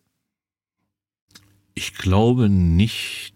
Also ich könnte mir nicht vorstellen, dass ein Hersteller jetzt das so, so denkt. Ich glaube, weiß nicht, wenn das, wenn der Editor ein guter Selling Point ist, dann, ich glaube, dem Hersteller ist dann, glaube ich, fast egal, ob du jetzt den Cut-Off am Rechner oder drehst. Hauptsache, du hast die Kiste von ihm im mhm. Studio stehen. Also, das weiß ich nicht. Und es gibt natürlich auch durchaus Kisten, wo ich mir denke, ich weiß, es gab mal ein paar Analogkisten, wo ich dann im Netz ein paar Stimmen, ja, warum für, gibt's ja da keinen Editor? Und du denkst ja, hey, ganz ehrlich, ja, weil mhm. das, das ist jetzt ein richtiges Instrument, so, also ich weiß nicht, so, äh, gutes Beispiel, also so Minimoog oder so mhm. halt. Mhm. Das ist, ich meine, das ist ein Instrument wie eine Fender Strat und so mhm. weiter. Mhm. Äh, da fühlt, fühlt sich vielleicht ein bisschen komisch an, wenn du das über ein, über ein Plugin machst, aber ja, aber in den meisten Fällen macht es, macht es völlig Sinn, aber ich glaube nicht, dass das, äh, dass das von Herstellerseite ein, ein Ding ist. Also ich kann nie einschätzen, was das für ein Aufwand ist, halt irgendwie einen Editor zu programmieren mhm. und, und den am, am Laufen zu halten. Ich glaube, dass das manchmal tatsächlich eine Sache ist, die, die abschreckt, weil mhm. ich glaube auch, dass viele Firmen, wo man so ein Bild von hat, da rennen dann 200 Leute rum, da rennen aber dann nur fünf Leute rum und ähm, das alles zu maintainen, halt, wenn du dann irgendwie mhm. ähm, 20 Produkte im Portfolio hast und, und halt alle drei Wochen ein neues OS-Update kommt und so weiter. Ich glaube, dass es vielleicht da, also es ist nur eine Vermutung, aber ich ja. könnte mir vorstellen, dass es da manchmal ein bisschen hakt. Mhm. Könntest du dir so einen Ansatz als modernes Gerät vorstellen? Also, wenn wir nochmal zum Beispiel jetzt an den Virus zurückdenken, wo wir sowohl den Editor drin haben, als auch das Audio-Streaming, was direkt darüber geregelt ist, aber du hättest jetzt gar keinen Synthesizer mit einer wirklich benutzbaren Oberfläche, sondern weißt du einfach ein 19 Zoll Gerät, was man schon fast wie als so eine Art DSP-Sektion einfach bezeichnen mhm. könnte. Ne? Du hast den Editor, der dann auch super ausgefuchst ist und alles toll, aber ähm, die Rechenpower kommt aus irgendeinem Rack-Gerät ohne irgendwelche Controls dran, wo gerne dann auch Platz für analoge Schaltkreise und alles Mögliche drin ist. Also da ist richtig Aufwand betrieben worden. Könntest du dir sowas vorstellen, mhm. dass sowas heute noch zieht? Also wenn man das letzte macht, wirklich so mit analog, da fände ich das sehr, sehr spannend. Mhm. Ich glaube, also wenn du wirklich sagst, du machst eine Box, haust da in der Kiste irgendwie 24 analoge Oszillatoren drin mhm. und das ist alles halt remote steuerbar. Das finde ich ehrlich gesagt super spannenden Ansatz. Sobald das ins Digitale geht, nähern wir uns meiner Meinung nach so ein bisschen dem, dem Obsoleten. Mhm. Äh, ich habe vieles so in meiner Zeit so immer erlebt, dass immer die Sachen, wo du dann quasi irgendwas ex extern rechnet und so weiter oder irgendwas, ein Gerät, wo ein Computer drin war und, und äh, das hat immer irgendwie gefloppt so. Hm? Und ich glaube, ich glaube, das bricht auch gerade so ein bisschen. Ich meine, man merkt das ja äh, auf der Softwareseite jetzt bei Universal Audio. Äh, man fängt an, das jetzt alles nativ zu portieren und es ist eigentlich absehbar, äh, dass dass diese externe DSP-Hardware sehr bald obsolet sein wird. Mhm. Und der Virus war das letzte Teil, äh, wo ich finde, da hat das auch so digital äh, funktioniert. Und der Grund war meiner Meinung nach einfach schlichtweg, dass das Ding halt super geil klingt. Für, mhm. für, also auch heute noch. Also ich habe da viele, viele Bänke, so manchmal, wenn mir nichts einfällt oder ich irgendwie frischen Wind brauche, so, dann besorge ich mir irgendwie neue Patches. Mhm. Ich programmiere natürlich auch manchmal selber, aber manchmal finde mhm. ich es super. Du holst dir einfach ein paar Bänke irgendwo ähm, und dann gehst du da durch und hast eine Inspiration. Muss ja nur ein Sound dabei sein, wo dir eine Melodie einfällt und dann hat sich das Investment schon, schon gelohnt. Und ich glaube, beim, beim Virus ist es halt irgendwie der, der Sound mit gepaart mit dieser Funktionalität. Das ist super und das kenne ich äh, eigentlich von, von, von kaum einem modernen Gerät oder fast von keinem. So, mhm. dass das so, so funktioniert. Ja. Aber ja, ja. Ich muss noch eine Frage hinterher schieben, die mir eben so ein bisschen mhm. entfallen ist, als wir so über die, die Leistungsfähigkeit von Geräten gesprochen haben. Hast du eine Ahnung, warum eigentlich heute gerade digitale sind relativ wenig Stimmen wieder haben. Also zum Beispiel nehmen wir den Halbwatt, ein ganz moderner Synthesizer, hat aber nur acht Stimmen, wo wir heute Leistung bis zum Erbrechen eigentlich haben. Warum ist das so? Hm, ich glaube, wir haben natürlich so in der normalen Computerwelt haben wir äh, Leistung ohne, äh, ohne Limit mittlerweile. Mhm. Aber man darf nicht vergessen, dass was in den Kisten verbaut wird, äh, das sind andere DSPs mit anderer Leistung und so weiter. Und man will ja eigentlich bei vielen Kisten vermeiden, da einfach einen Computer reinzustecken. Mhm weil das, das meistens geht das immer nach hinten los. Also ich habe das so oft erlebt, dass so Ansätze gab, wo dann in dem Ding halt im Grunde genommen nur ein, ein aufgebohrter PC halt da reingesetzt wurde. Ähm, nehmen wir sowas wie Hartmann Neuron, war ein mhm. tolle, tolles Instrument auf seine Art, aber steckt da halt ein ganz normaler Linux-PC war es, glaube ich, drin, mhm. der, der halt eben nach zwei Jahren wieder völlig veraltet war und ähm, also mir fehlt da natürlich so ein bisschen das, das Programmiererwissen und so weiter. Äh, aber ich glaube, das, was einfach in einem Hardware-Cent drin ist, das, das hat immer noch nicht natürlich die Power von, von, einem, von, einem, von einem Rechner. Mhm. Also aber müsste jetzt die, also, die, hm. die, Leistung im Vergleich zusammen vor 20 Jahren, da hatten wir 64 Stimmen oder 128 Stimmen. Und klar, die Berechnungen sind natürlich heute mhm. exakter und da passiert einfach noch mehr unter der Oberfläche. Aber müsste da nicht trotzdem einfach ein bisschen mehr Power vorhanden sein? Das ist für mich schwer zu beurteilen. Aber mhm. wenn du dir gerade den Hydra Synth anguckst und überlegst, es gibt ja den normalen und dann die, die Deluxe, mhm. der, wo du natürlich klar, du hast eine größere Tastatur und so weiter, aber im Grunde genommen ist der Mehrpreis, sind diese acht extra Stimmen, dann ja. gehst du halt von acht auf 16. Aber das ist ja auch schon richtig, äh, ein richtiger Kostenfaktor. Mhm. Hm, also, das wäre spannend, mal genau zu wissen, was halt so in den Kisten da als, als DSPs äh, so drinsteckt.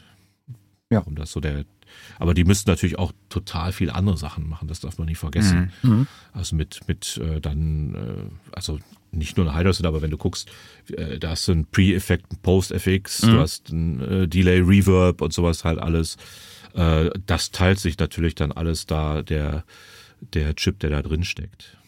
Und ja. Ja, aber irgendwie so, so acht Stimmen scheint echt so eine magische Zahl zu sein. Also zum Beispiel hier der, der Roland System 8, der war da auch nur seine acht Stimmen. Ich meine, klar, der muss auch sehr ja. viel emulieren und das ist ja wirklich alles sehr, sehr schön und exakt, aber Darüber steht der JP8000, der ist 25 Jahre älter und hat auch acht Stimmen. Klar, Ja. nicht ganz so viel Mhm. hat der zu tun, aber es ist merkwürdig irgendwie. Gibt bestimmt Gründe. Ich hoffe, es ist Ja, nicht der also- Kostenfaktor. Also, dass irgendwie die, die etwas schnellere CPU 5 Euro mehr kostet und äh, man sich das dann spart. Ja, also ich, das ist tatsächlich manchmal so, so spannend, wenn man mal mitbekommt, was so Bauteile tatsächlich äh, kosten. Also es gibt ein, gab ein Beispiel, es gab mal diesen weißen M-Audio-Synthesizer, der hieß, glaube ich, ich weiß nicht, hieß der Venom sogar, Venom, wie der hm. Film. Ja. Liegt da hinten irgendwo rum. Und da habe ich tatsächlich mal die, die Info bekommen. Ähm, genau, da hatten wir einen großen äh, Ausverkauf, auch Genau. im Music Store, glaube ich. Für Da habe ich auch einen geholt. 199. ja. Und ich entsinne mich, also ich, da habe ich ein bisschen Story mitbekommen, dass da äh, ein Sounddesigner kontaktiert wurde und man hat gesagt, pass auf, hast du Bock da äh, Sounds zu programmieren? Und dann sagt er, was steckt denn da für ein Chip drin? Und da hat er gesagt, das, das mache ich nicht. Und dann hat er mir erzählt, Steve, das war ein Chip, der kostet 4 US-Dollar. Mhm. Halt, das ist der Soundchip. Und wenn du halt irgendwie zwei Dollar mehr bezahlt hättest, hättest du halt irgendwie da viel mehr mitmachen können. Das fand ich, fand ich auch sehr, sehr erstaunlich. Auch diese Okay, 4 Dollar Chip da. krass.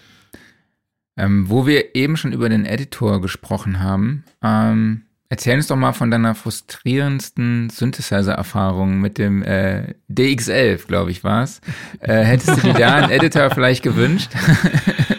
Ich weiß nicht, ob es das, ja doch einiges hätte es besser gemacht. Also da, da finde ich eigentlich Sachen toll. Also das muss ich auch, das so in der Phase, als ich dann da mein CZ101 und so weiter äh, hatte, da wollte ich dann irgendwie mal wieder was Moderneres haben und konnte mir halt keinen größeren DX leisten. Und dann kam der DX11 raus. Und dann habe ich den bin nach Hause genommen und, und meinen ersten analogen, den konnte ich halt natürlich aus dem FF, weil ich hatte sechs Monate nicht alles bedienen. Und habe vor diesem DX gesessen. Und alles, was rauskam, waren halt Variationen von Glöckchen. Mhm. Das klang, all, Okay. alles, klang alles gleich halt irgendwie.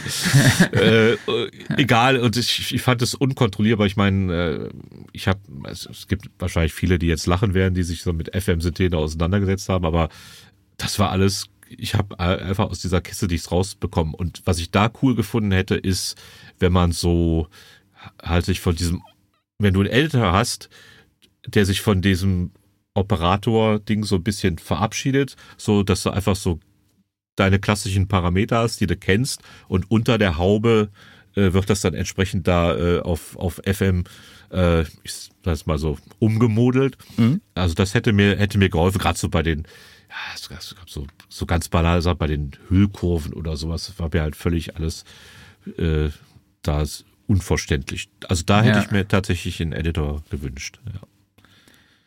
Es gibt ja Leute, die haben ihren DX7 dann noch verkauft, weil sie nicht damit klarkommen. Ja.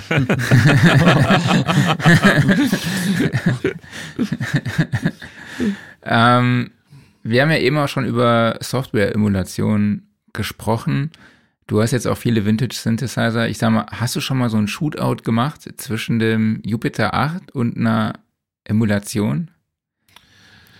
Äh, ja, habe ich. Ähm, das ist unterschiedlich ausgefallen. Also ähm, ich habe tatsächlich einmal einen Kumpel gebeten, mir das mir ein paar Sachen zu schicken, so dass ich so völlig raus bin und es einfach nicht weiß, Mhm. weil wenn du hier sitzt, äh, weiß ich nicht, hast du immer noch so ein bisschen anderes Feeling.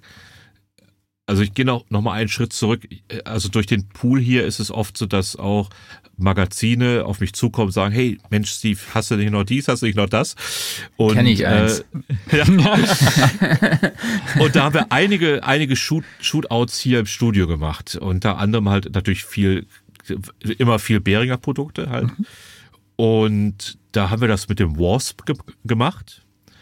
Und da haben wir beide halt da gesessen und gesagt, ganz ehrlich, das ist, es ist nicht mehr zu hören. Und wir, wir sind auch so super nerdy, äh, super nerdy da rangegangen und haben wirklich so, das weiß ich nicht, immer halt genau nur eine Wellenform eingestellt und exakt gleich gepegelt und so. Und das war wirklich eins zu eins. Ähm, also beim Jupiter habe ich mir nie so, so nerdig die Mühe äh, gemacht, dass also wirklich jetzt nur so eine Wellenform halt, ganz bestimmtes Setting, A, B und so weiter. Ähm, also ich bilde mir schon ein, dass die Kiste so einfach ein bisschen mehr Luft um den Sound rum hat und ein bisschen, bisschen mehr schiebt. Ähm, aber ich hatte auch einen Fall, wo dann mein äh, Kollege das, der hatte das über dieses Plugout vom, äh, von Roland gemacht und der hat sich die Mühe gemacht, ein paar Sounds so nachzuprogrammieren und hat mir die geschickt und da gab es auch Sachen, wo ich beim Hörtest falsch gelegen habe, wo ich mhm. hätte schwören können, dass das mhm. muss, kann nur das Original sein. Mhm. Ach ja. krass. Klaus, hast du da Erfahrungen? Nee, habe ich tatsächlich nicht. Habe ich auch nicht gemacht, weil ich nicht so im Vintage-Bereich drin bin. Okay.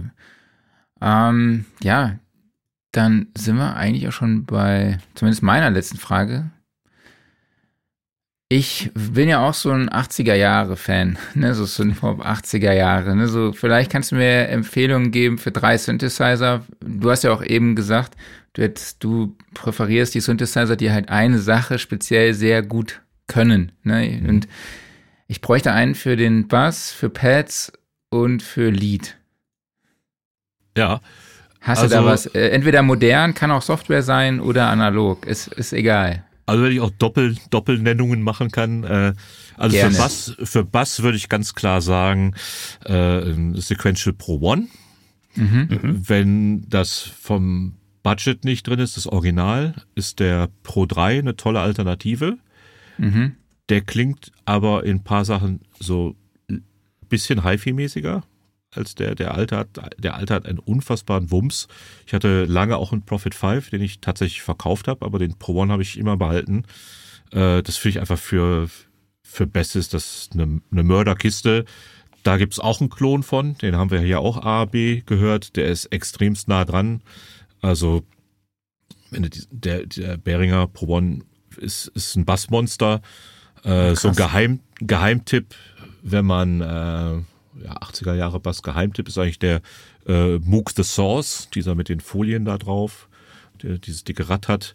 Das ist das, mhm. wo halt äh, der Blue Monday Bass rauskommt. Äh, das ist auch eine Wahnsinns-Basskiste.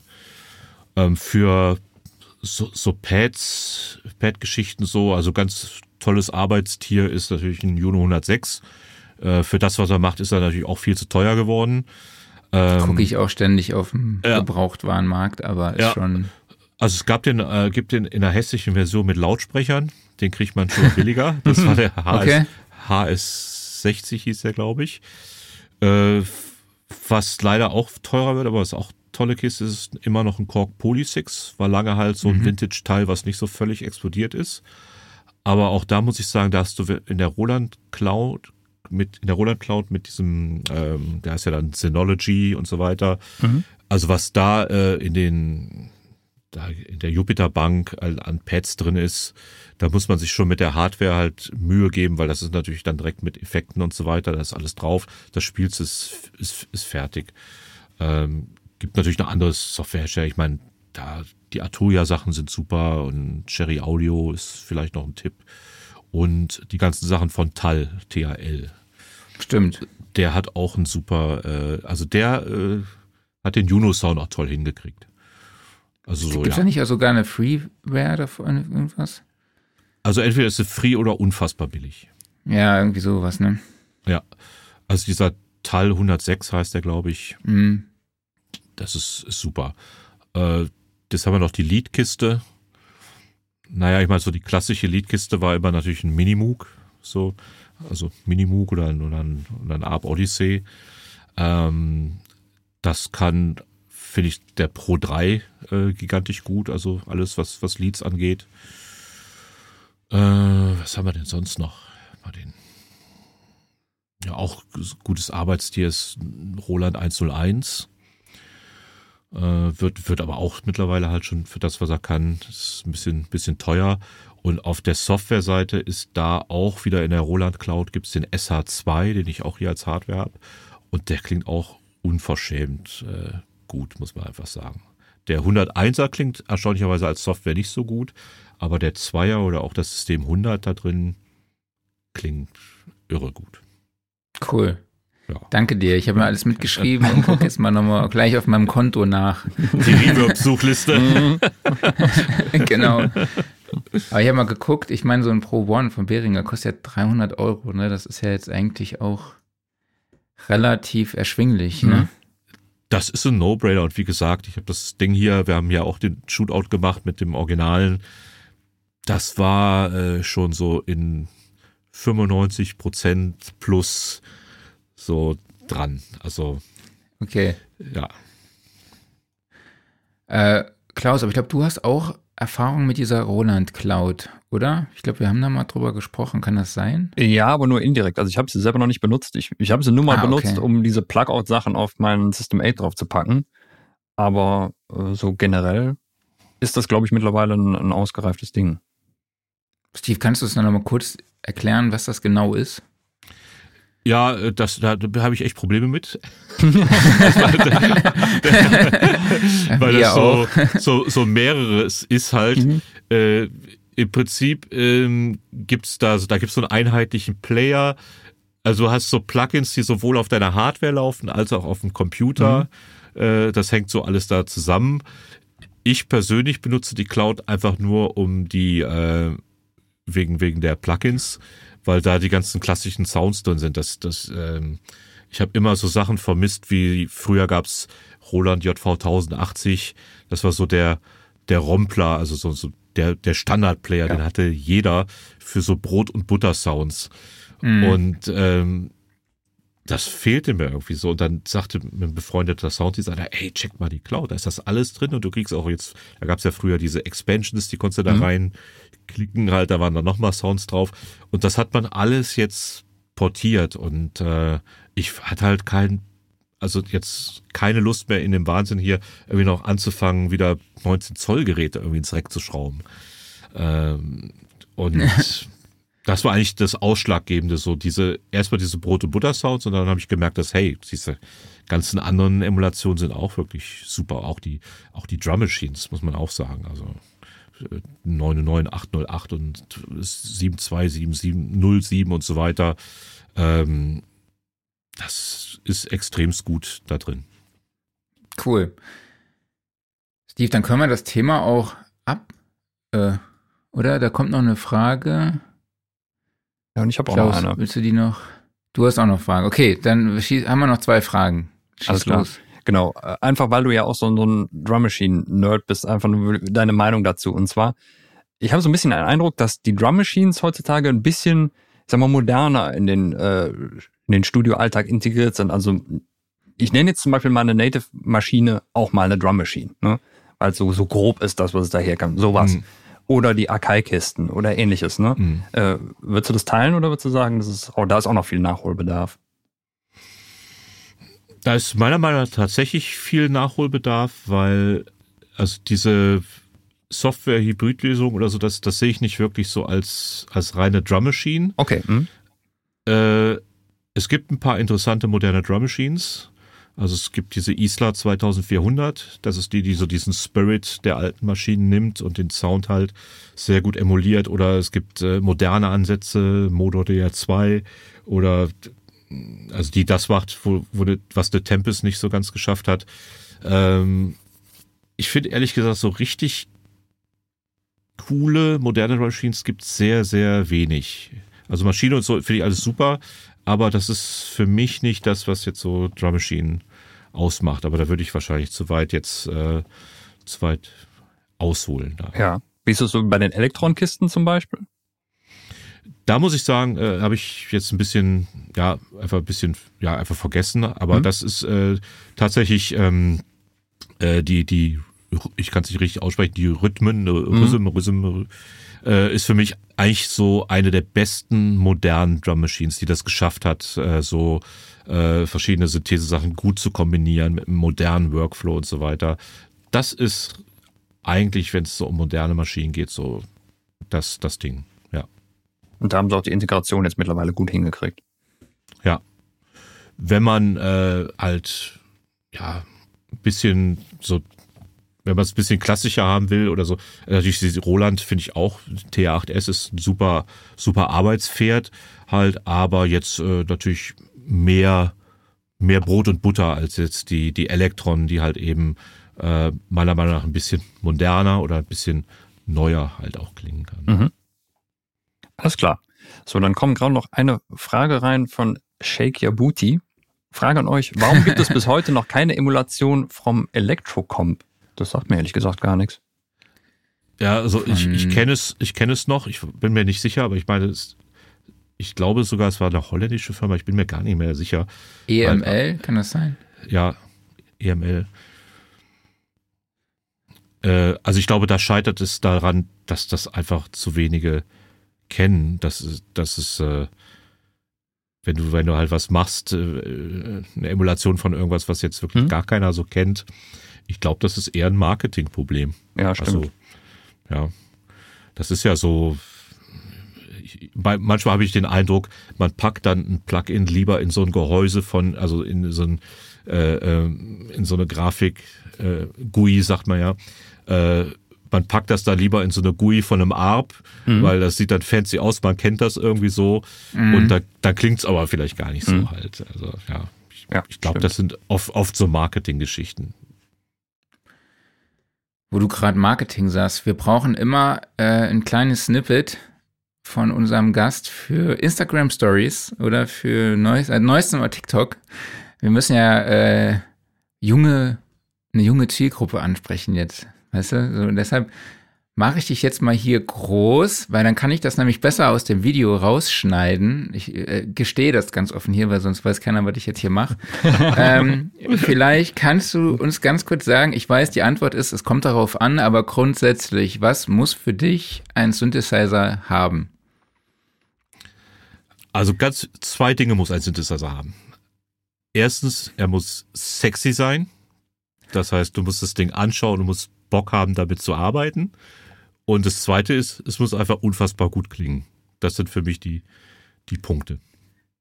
Amen. Okay, sehr gut. ähm, jo, dann würde ich sagen, Klaus, du kannst weitermachen, oder? Jawohl. So, wir haben am Ende immer unsere beliebten Typfragen, die ich dir natürlich auch stellen muss. Ich gebe dir immer zwei Antwortmöglichkeiten zur Auswahl und du musst dich für eine von beiden entscheiden. Du musst es nicht begründen, kannst, wenn du willst. Mac oder PC? Ganz klar Mac. Mhm. Dann die Frage muss leider ja. rein immer. Access Virus oder Klavier Nordlied? Virus. Analog oder digital? Beides. Best of both. Bob. Dann natürlich die alles entscheidende. Achso, ich, ich, ja. ich, muss eine nehmen, ne? Ja, ja. Mhm. Achso. Ja, wenn es jetzt sei, so ist äh, analog. Okay. ja, dann die alles entscheidende Frage, die auch wirklich jeden Synthesizer und jede Drum Machine perfekt in die DAW integriert. Kommt der EQ vor oder hinter den Kompressor? ich, ich will das Zitat, das Zitat nicht nehmen. Äh, ich antworte mal provokant mit, ist völlig egal. Das ist gut, das hatten wir noch nicht. Ne? Wir hatten immer äh, beides oder kommt drauf an oder sowas, aber es ist egal, hatten wir noch nicht. Also ich ja, hätte jetzt aus dem Bauch raus, hätte ich ja auch gesagt, es, es kommt auf den hm? Use Case an, aber äh, nee, Hauptsache klingt gut. Super. Gut, wir haben ja heute auch gelernt, dass man auch ähm, vier Kompressoren hintereinander schalten kann. Ja, klar. Ne? Geht alles. Dann haben wir 44,1 Kilohertz oder 48 Kilohertz. 44,1.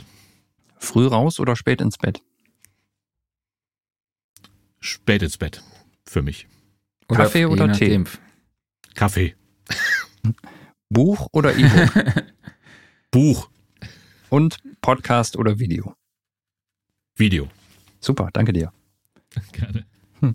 Dann ja, können wir direkt weitermachen raus. Was hast du? Du mal? gehst ja eigentlich auch eher früh ins, früh ins Bett. Stimmt, ja. Wir wissen ja, du bist ja auch vor kurzem erst, äh, ich bin um 5 Uhr aufgestanden und du bist ja, glaube ich, erst ins Bett gegangen, hast ja. du eben gesagt so, also ich bin halt der totale Nachtmensch. Das ist so, ich äh, merke das. Es gibt so ein Zitat von, von Frank Zappa, äh, wie der sagte mal, äh, wurde auch gefragt, warum er äh, nachts arbeitet. Er hat gesagt, because the energy level of the city is so low. Mhm. Und das habe ich ja auch, wenn du merkst, also alle liegen im Bett, draußen ist ruhig und so weiter. Dann, und auch halt, bei mir ist es halt auch so jobtechnisch, kommt halt nach 24 Uhr relativ wenig rein. ähm, aber dann, dann bist du losgelöst und dann kann ich irgendwie so freilassen. Und ähm, das, ich habe das auch mal probiert und gedacht, so, jetzt setze ich mal morgens dran. Aber das, da war zu viel Ablenkung. Mhm. Okay. Ja, dann kommen wir noch zu unserem Referenztrack. Wir haben eine Spotify-Playlist, die jede Woche neu befüllt wird mit Tracks. Und ähm, Steve, hast du irgendeinen Song, wo du sagst, der ist entweder toll gemischt, toll gemastert, das Sounddesign ist speziell, das Songwriting ist besonders, egal welches Genre, egal welches Jahrzehnt? Oh, das ist ganz, das ist ganz, ganz schwierig. Da machst du ein Wespennest auf. Ich nehme mal einfach jetzt den, den ich nehme einen Song äh, der Band Drap Majesty und der Song heißt Dot in the Sky. Und Dread Majesty ist äh, eine Band, die es für mich geschafft hat, den Sound der 80er äh, modern neu zu interpretieren, ohne, ohne da jetzt platt zu kopieren. So ein Aha-Erlebnis, als ich die mal auf dem Gig gesehen habe, das war das. Äh, jetzt muss ich mir eben überlegen, vom, vom Mixing her, äh, ja, ich als Kind der 80er muss ich natürlich sagen, ich habe letztens nochmal äh, diese 14-Minuten-Version von Welcome to the Pleasure Dome von Frankie Goes to Hollywood mhm. gehört, Trevor Horn. Ähm, das ist klanglich, also das, das, bläst sich heute immer noch, immer noch weg. Ja. Ah, sehr cool. Cool. Ja. Marc, was hast du dabei? Ähm, ja, ihr werdet es wahrscheinlich alle mitbekommen haben. Taylor Swift hat, oder beziehungsweise ja, Taylor Swift bringt ja wöchentlich ein neues Album raus. Ja, genau. Äh, ich habe es jetzt, ich es jetzt nicht unbedingt draufgenommen, weil ich es so mega gut fand. Ich fand tatsächlich das letzte besser. Sie geht wieder so ein bisschen in Richtung Elektro. Wahrscheinlich auch damit zu tun, dass sie jetzt auch den Producer gewechselt hat, mit dem sie schon mal zusammengearbeitet hat, nämlich Jack, Jack Antonoff, dem Mann auch von, äh, der auch schon mit Frau Laurence and the Machine zusammengearbeitet. Ähm, genau, wurde gemastert von Randy Merrill, der auch beispielsweise den neuen Blink-182-Track gemastert hat. Oder halt auch die Harry Styles Sachen, ähm, kommt auch nicht von ungefähr.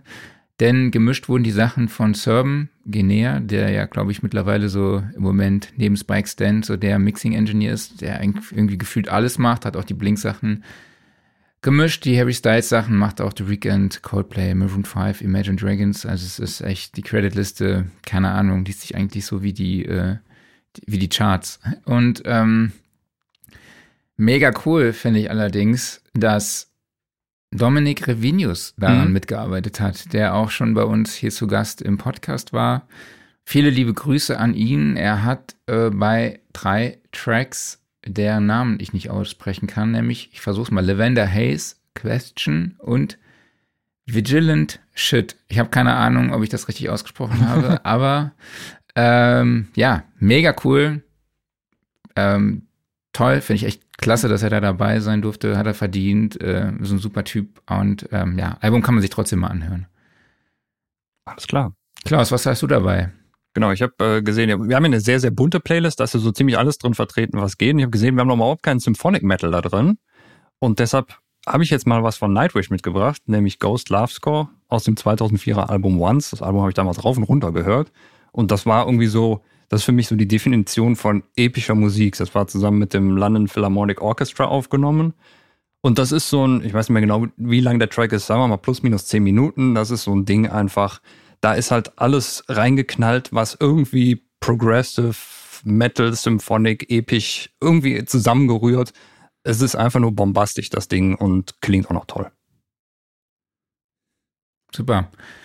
Steve, dann sind wir am Ende angekommen. Ähm, vielleicht kannst du uns zum Schluss nochmal sagen, wo findet man dich denn online? Du bist ja auch auf Social Media sehr, sehr aktiv. Erzähl mal, wo, wo kann man dir da folgen? Äh, ich hinterlasse eine saubere Spur für den Geheimdienst auf Facebook. und, und äh, ja, auf meinem Instagram, da gibt es eine bunte Mischung aus Drum Machines und japanischen Monstern und äh, Ach, Abendessen. äh, ja, also einfach Facebook äh, Steve Baltes gucken und äh, auf äh, Instagram war es, glaube ich, Steve Baltes 1. Ich weiß nicht, warum es noch einen anderen gab. Oder es war mein alter Gibt Account. Nur eine. Genau. Äh, ja, und ansonsten ähm, habe ich halt äh, ganz kurze Werbung noch. Ich habe einen YouTube-Kanal, der heißt One Drum Computer a Day. Äh, das ist so halt auch mein Nerd-Ding, wo ich halt alte Drum Machines cool. vorstelle. Habe ich immer viel zu wenig Zeit für, aber es gibt immerhin schon ein bisschen Content mit Studiotour und so, alles halt so Lo-Fi-mäßig, aber äh, das mache ich noch und dann äh, meine Musik auf YouTube, Baltis Insane, äh, Arctic Sunrise. Ähm, ja, man findet mich. Cool. Werde ich auf jeden Fall in den Show Notes für euch verlinken. Cool. Ja, Steve hat mich mega gefreut, dass wir mal Zeit hatten zu sprechen. Ja. Wir laufen uns immer irgendwie auf Events äh, über den Weg so und dann ist auch immer irgendwie viel zu tun. Hat mich sehr gefreut. Ich fand es total cool, mal mit dir über Synthesizer zu sprechen, Total. war sehr informativ. Äh, rum, also für mich war ist eher dieser nostalgische Faktor immer sehr, sehr spannend. Da kam ich heute auf jeden Fall auf meine Kosten und ich glaube, Klaus, du konntest auch vielleicht ein bisschen rumnörden, oder? Einerseits das und andererseits ist es halt auch schön, einfach denjenigen, wo man damals gedacht hat, ach cool, der arbeitet in der Synth-Abteilung, das möchtest du auch so gerne mit in meinen Live zu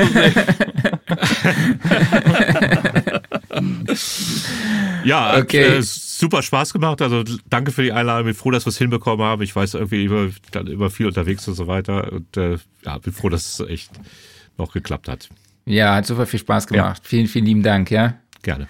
Danke dir, Steve. Alles klar, dann mach's gut, ne? Bis denn. Jo, mach's gut. Ciao. Tschüss. Ciao. Ja, super Typ, ne? Ja, absolut. Er könnte mir heute noch 10 Synthesizer verkaufen. gut, wer könnte das nicht? Ja, das könnte dir doch jeder. okay, äh, machen wir weiter? Jawohl. Direkt? Oder gibt es einen Hassener irgendwas auf äh, Nee, nee, wir können direkt hier weitermachen. Also, wir haben hier Workflow der Woche stehen. Ja, Workflow der Woche. Ich hab, musste tatsächlich lange überlegen, weil ich in letzter Zeit wenig ähm, Workflows hatte, außer äh, im Kinderwagen, also mit dem Kinderwagen durch den Wald schieben. Ähm, da gibt es bestimmt auch ganz eigene Workflows, wie man das am besten macht, oder?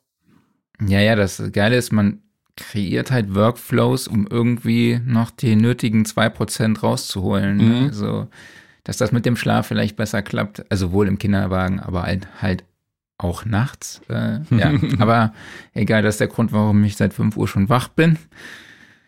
Ja, aber ähm, gestern hatte ich eine Remote-Session. Das heißt, ich saß hier mit meiner Gitarre über meinen Vox AC30. Ich glaube, das habe ich noch gar nicht erwähnt, oder? Ich doch, doch ich habe mir einen Vox AC30 gekauft, bin dann darüber in den mein äh, Torpedo Captor 8 gegangen und ähm, Benny, mein Kumpel, der glaube ich auch gerade zuhört, zuschaut, mhm. viele liebe Grüße, hat dann über Zoom die Steuerung meines Rechners übernommen und äh, hat dann quasi, wir haben hier Gitarre aufgenommen. Er konnte, hatte dann Zugriff auf äh, die Preamps von meinem Audio-Interface. Ne? Klar, Gitarrensound musste ich einspielen, äh, einstellen. Aber das war schon echt geil, so dass, dass das so gut funktioniert. Ne? Er hat dann immer die Aufnahme gestartet, beendet, mir gesagt, dass es scheiße klingt und ich nochmal von neu einspielen soll äh, ja, die Aufnahmepunkte gesetzt und alles, das Operating übernommen. Das fand ich echt geil und ähm, ich finde es halt auch immer sehr praktisch, wenn jemand dabei ist, mhm. bei der Entscheidungsfindung ne? und der dann noch das parallel noch das Comping macht und so, statt dass ich dann hier immer alleine sitze und aufnehme und alles irgendwie selber bedienen muss und so. Klar, das kann man alles irgendwie automatisieren und fernsteuern, aber es ist im Ende doch irgendwie immer umständlicher. Und ich glaube, bei mir ist wirklich so der Hauptfaktor, diese Entscheidungsgeschichte, weil wenn ich mich auch irgendwo einmal verspielt habe in einem Take, dann versuche ich den beim nächsten, fange ich wieder von vorne an. Ich lösche sogar die Sachen, weil ich dann immer darauf warte, dass ich es einmal wirklich fehlerfrei spiele. Also fehlerfrei, wirklich der kleinste Soundfitzel stört, wenn es da irgendwie die Kleinigkeit gibt, fange ich wieder von vorne an. Ne, so, und das ist echt sehr, sehr, klappt echt überraschend gut. Also man muss nur gucken, dass man irgendwie eine vernünftige Talkback-Funktion hinkriegt, weil ähm, klar, man muss sich halt immer selber, er, er kann mich quasi nicht stumm schalten, mhm. sondern, ähm, sondern er würde dann halt die ganze Zeit meine Gitarre so hören, ne? Mhm. akustisch mhm. quasi. Und ja, aber das hat echt gut funktioniert, kann ich empfehlen. Sehr cool. Ja, ich hatte äh, eine, dabei? eine merkwürdige Begegnung mit meinem iPad. Und da ist was passiert, was, ich weiß gar nicht, wann das integriert wurde, ist vermutlich schon länger her und jeder iPad-User wird jetzt sagen, so, ja, ist ja toll, dass du da jetzt erst drauf kommst. Ich habe mir das so gegriffen und hatte das dann halt so im Landscape-Modus und dann bin ich so mit dem Daumen unten rechts auf den Screen geflitscht und siehe da, die Notizen-App erschien. Und da ist bei mir der Kopf explodiert. Und ich habe gedacht, du kannst einfach so flitschen und die Notizen sind da und ich kann losschreiben. Wie geil ist das denn? Ich benutze zwar die Notizen-App nicht wirklich, aber das ist ein Grund, sie zu benutzen, weil das ist ja so easy. Also das ist ja, vorher musstest du halt runterziehen um rechts in der Ecke und dann klickst du da auf Notizen drauf und dann geht das auf und dann so weiter und so fort. Aber so einfach so Flitsch und Tipp, Tipp, Tipp, Tipp, Tipp. Oder wenn du jetzt einen Apple Pencil hättest, habe ich leider nicht, dann kannst du da einfach was, was reinschreiben. Das fand ich so gut und ich überlege mir jetzt, wie ich das irgendwie so halbwegs in den, ja, in den Alltag integrieren kann und ob das am iPhone auch so schnell geht. Muss ich mal recherchieren. Also bin da einfach nur zufällig drüber gestolpert und finde es total faszinierend. Verstehe ich nicht. Das heißt, quasi, äh, die, du rufst dann einfach die Notiz-App auf, indem, indem du quasi irgendwie da rumflitschst, wie du sagst. Ja, genau, aber es ist dann auch direkt wie so eine Schnellnotiz, die dann da gemacht wird. Also du siehst nicht direkt die komplette Notizen-App vor dir, sondern hast einfach nur so ein weißes Blatt und kannst tippen. So, okay. Ja, muss ich mal checken, aber ich bin ja so in meinem Notiz-Workflow drin. Ich äh, brauche nur zwei Klicks, um die App direkt zu öffnen. Äh, also von daher bin ich mal, muss ich mal gucken, was du meinst. Kann ich mir aber vorstellen, dass es bei meinem iPad nicht funktioniert, weil ich habe ein iPad Air 2 von vor, keine Ahnung, vier, fünf Jahren oder so. Das könnte natürlich sein, aber ich, ich fürchte natürlich, dass Apple mal wieder nicht so weit gedacht hat und gesagt hat, oh, diese geile Funktion, die machen wir auch einfach für andere Apps frei, sondern die haben das dann für sich gemacht, weil das fände ich total super, wenn ich das gleiche mit To-Doist machen könnte. Einfach kurz flitschen und ich kann ein neues To-Do eintragen. Aber ich denke, da, da ähm, sind die noch nicht so weit. Vielleicht mit dem neuen iPadOS. Haben wir letzte Woche gar nicht drüber gesprochen, ne? Aber lassen wir Nee, haben wir nicht. Die werden ja auch relativ. Es kamen neue iPads. Genau, die werden ja relativ kontrovers diskutiert, weil da irgendwie nicht viel passiert ist, außer am Preis. Ja, naja. Und sie haben weiter mit dem. Und äh, die Dongle-Geschichte ja. mit dem Apple Pencil fand ich sehr geil. Hast du das gesehen? Nee, ich habe mich damit gar nicht beschäftigt tatsächlich. Also ich fand es einfach nur lustig, weil an mir vorbei. sie haben ja ein neues iPad, also das ganz normale iPad rausgebracht, was aber nicht den Apple Pencil 2, den es irgendwie auch schon seit Ewigkeiten gibt, unterstützt, sondern nur den 1er. Und wenn du den jetzt laden willst, ist aber, weil der noch Lightning-Anschluss hat und das iPad hat jetzt den USB-C-Anschluss, musst du dir einen extra Dongle von Apple dafür kaufen, der aber, äh, was ist er? Ich glaube nur Female auf Female und du musst dann auch noch ein Lightning-Kabel ranstecken. Irgendwie sowas. Also brauchst einen Dongle und ein Kabel. Und dann kannst du den Apple Pencil 1 daran laden. Fand ich lustig. Klingt gut. Ja, total durchdacht. Super. Äh, Offline-Modus. Ja. Du hast uns, glaube ich, nichts mitgebracht. Nee, oder? weil ich habe überlegt, was habe ich letztes Wochenende gemacht? Ich kann mich nicht erinnern, ich weiß es nicht. Ich, ich habe wahrscheinlich da nächste Woche was, weil nächste Woche ist ja Halloween und dann muss man wieder irgendwelchen Horrorkrams gucken. Und Netflix hat da wieder interessante Sachen gepostet, was da so. Mal gucken, wo ich lande bei irgendwelchen obskuren Sachen. Ja. Ich habe gerade erst entdeckt, dass es bei Netflix so Raumschiff Enterprise gibt, so die, ich glaube, wie viele 14 Staffeln gefühlt oder so. Ja, ja, mehr als genug Zeug. Oder waren es sieben und ich glaube, die haben aber 40 Folgen, jede Staffel. Aber ja, bei, Better, bei Better Call Saul sind wir auch schon bei sechs Staffeln. Wo ich mir denke, was, sechs Staffeln? Aber ich glaube, die haben immer nur so acht Folgen oder so. Ja, aber trotzdem, das läppert sich. Die läuft ja auch schon ein paar Jährchen. Mhm. Habe ich jetzt auch wieder weitergeguckt. Will ich auf jeden Fall noch zu Ende sehen. Wie weit musst du noch? Aber ich habe. Wie weit musst du noch? Ich glaube, ich bin jetzt bei Folge 4 von der letzten, von der Staffel 6. Okay. Mhm. Ich glaube, es sind noch vier Folgen. So langsam kommt das, dass das so ein bisschen zeitlich sich überschneidet ne, mit ähm, Breaking Bad. Ich habe null Ahnung. Ich habe also beides Story noch nicht gesehen. Breaking Bad. Breaking Bad steht noch so. auf der Liste. Ah, okay, okay. Nee, aber was ich jetzt im Moment, im Moment ist mein Offline-Modus äh, Stranger Things. Also ich bin's hardcore am Suchten. Ich find's mega geil. Es hat mich komplett gecatcht. Ich fand ja die dritte Staffel wirklich richtig schlecht. Also was jetzt richtig schlecht? Also ich fand sie nicht gut, sagen mhm. wir es mal so. Ja. Äh, sie war irgendwie billig produziert. Ich fand die Story irgendwie komisch. Aber jetzt habe ich erst so das Gefühl, ja, ist so wieder Back to the Roots, mhm. nenne ich es jetzt einfach mal. Ne? Es ist echt wieder spannend, die Produktion ist besser, der Cast ist echt gut. Also klar, sind alle wieder dabei, aber auch die Schauspieler, die neu dabei sind, sind echt mega gut. Die spielen das super. Ähm, die Story ist cool. Es gibt einen Storystrang, den ich nicht so cool finde, unbedingt, aber den nehmen wir einfach mal mit, weil es irgendwie auch so am Ende wahrscheinlich zu einem Happy End führt. Ich glaube, ich weiß, welchen du meinst. Welchen, ja, genau. Also die Russen sind wieder an allem schuld. Äh, darf ich, ich wollte ja eigentlich, darf ja keine politischen Statements machen, aber egal. es geht ja, ähm, genau. Also ist auf jeden Fall eine absolute Empfehlung und der Soundtrack ist halt einfach der Knaller. Ne? Man hört halt die ganze Zeit den Fairlight. ne? Kate Bush hat wieder ordentlich abgeräumt seitdem mhm. und äh, ja, reinhören, reinschauen, ja. meine ich eher. Jo, dann bist du wieder am Start hier. So, dann machen wir noch kurz das Gear Corner. Wir haben ja jetzt eine Woche damit ausgesetzt. Und in dieser Woche, da kam so ein Rundumschlag bei Arturia.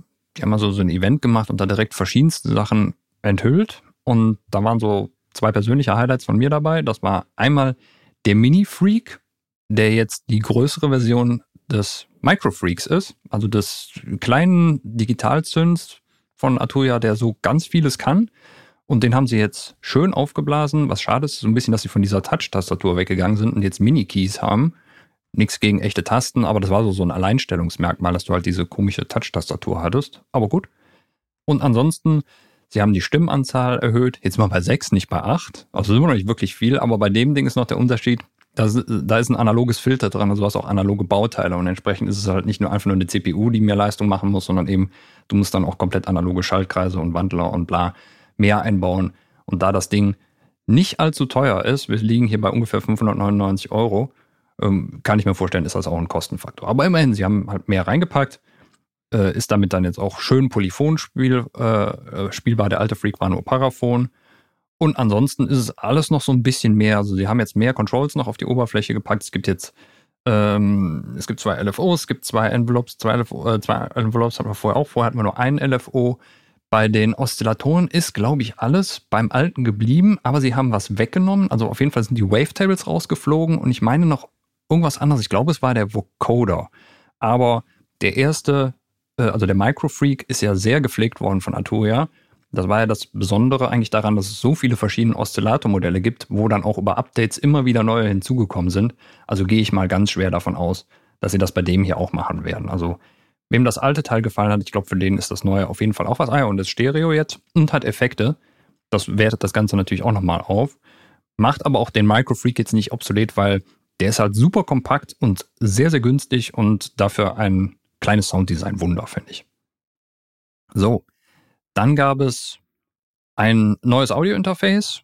Ist jetzt gar nicht so spektakulär, aber es ist ein schönes Einsteiger-Audio-Interface, das MiniFuse 4. Liefert vier Ein- und Ausgänge, Davon sind zwei mit Preamps versehen und äh, es hat eine MIDI-Schnittstelle an Bord, sehr, sehr schön. Und preislich sind wir hier sehr, sehr günstig mit ja, ungefähr plus minus 190 Euro rum. Also äh, in einem absolut bezahlbaren Bereich. Wir haben zwei Kopfhörer vor da dran. Also für den Einsteiger eigentlich ein super Teil. Dann, ähm, was haben wir noch? Es, es gibt einen neuen MIDI-Controller. Und zwar den äh, Nachfolger von äh, dieser Kiste hier. Äh, das hier, das ist das Minilab 2. Und jetzt gibt es das Minilab 3, was dem Ganzen eigentlich sehr ähnlich ist. Aber was ich ein bisschen komisch finde, die Entscheidung, ist, das Minilab 2 ist, das hat 16 Knobs oben. Das finde ich eigentlich sehr, sehr geil. Und das hat jetzt nur noch 8 Knobs und 4 Fader. Ich habe das jetzt so verstanden, dass du dafür, das hat jetzt ein kleines Display, wo du dir verschiedene Parameter anzeigen kannst. Und ich kann mir vorstellen, dass man da einigermaßen bequem durch verschiedene Bänke oder Sets durchschalten kannst und man deshalb da so die etwas reduzierte Controlleranzahl verschmerzen kann. Aber trotzdem irgendwie so, ich weiß nicht, vorher mit den 16 Knobs, das fand ich schon sehr, sehr schön. Also Fader hätte ich jetzt nicht unbedingt gebraucht, aber gut. Werden wahrscheinlich andere dann anders sehen, um vielleicht eine Envelope besser zu steuern oder wie auch immer. Was geblieben ist, ist der günstige Preis, nämlich wir sind hier bei 99 Euro, also wir bleiben unter der 100 Euro Marke. Deshalb sehr fein so als kleines Controller-Keyboard. Und da kam noch ein neues Softwareprodukt raus. Da durfte ich auch dran mitarbeiten, nämlich Augmented Piano. Und das ist wieder ein Eintrag in der Augmented-Reihe. Also wir haben da eine Mischung aus einem echten Klavier und verschiedenen Syntheseformen, die dann ineinander übergeblendet werden, vermorft und so weiter und so fort. Also gerade so für epischere Texturen ist das eine ganz tolle Sache. Hat übrigens auch der Stefan Lemke mit dran gearbeitet. Den kennt ja auch der ein oder andere aus der Sound Recording. Ja. Ist ein schönes Teil. Kann man nicht anders sagen. Bin ich gespannt. Muss ich mal reinhören. Dann hat SSL was Neues, nämlich die Origin 16, also ein ja, analoges Mischpult für einen hybriden Workflow. Ähm, hast du dir das Teil angeguckt? Also ein großes Mischpult. Das habe ich gesehen. Genau, ja, in der Center-Sektion. ne? äh, es ist ein Inline-Pult. Mhm. Es gibt, ja,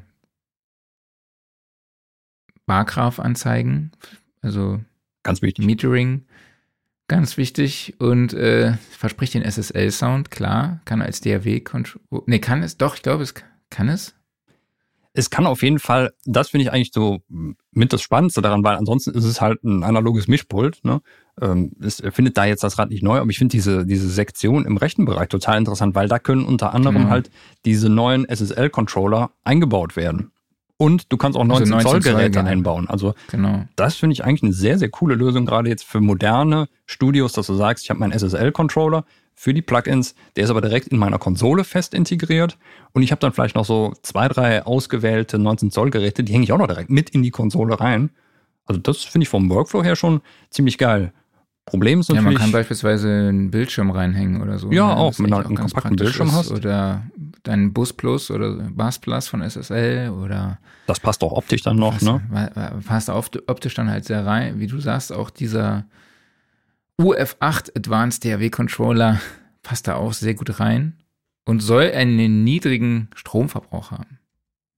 Ja. Ist ja aktuell, äh, weil es gibt nämlich zusätzlich eine Stromsparfunktion. Das finde ich auch irgendwie in der aktuellen Zeit. Muss man langsam mal das Thema anbringen, um damit zu werben. Ne?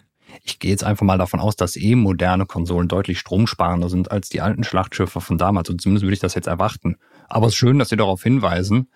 Nichtsdestotrotz, äh, wir haben trotzdem hier einen Preis, äh, wo wir so um die 40.000 äh, US-Dollar sind. Plus dann wahrscheinlich irgendwelches Custom-Zeug, was du dir einbauen lässt und so weiter und so fort. Also ja, wer sich sowas ins Studio stellt, der hat eh schon, der plant auch vielleicht mit einer etwas höheren Stromrechnung.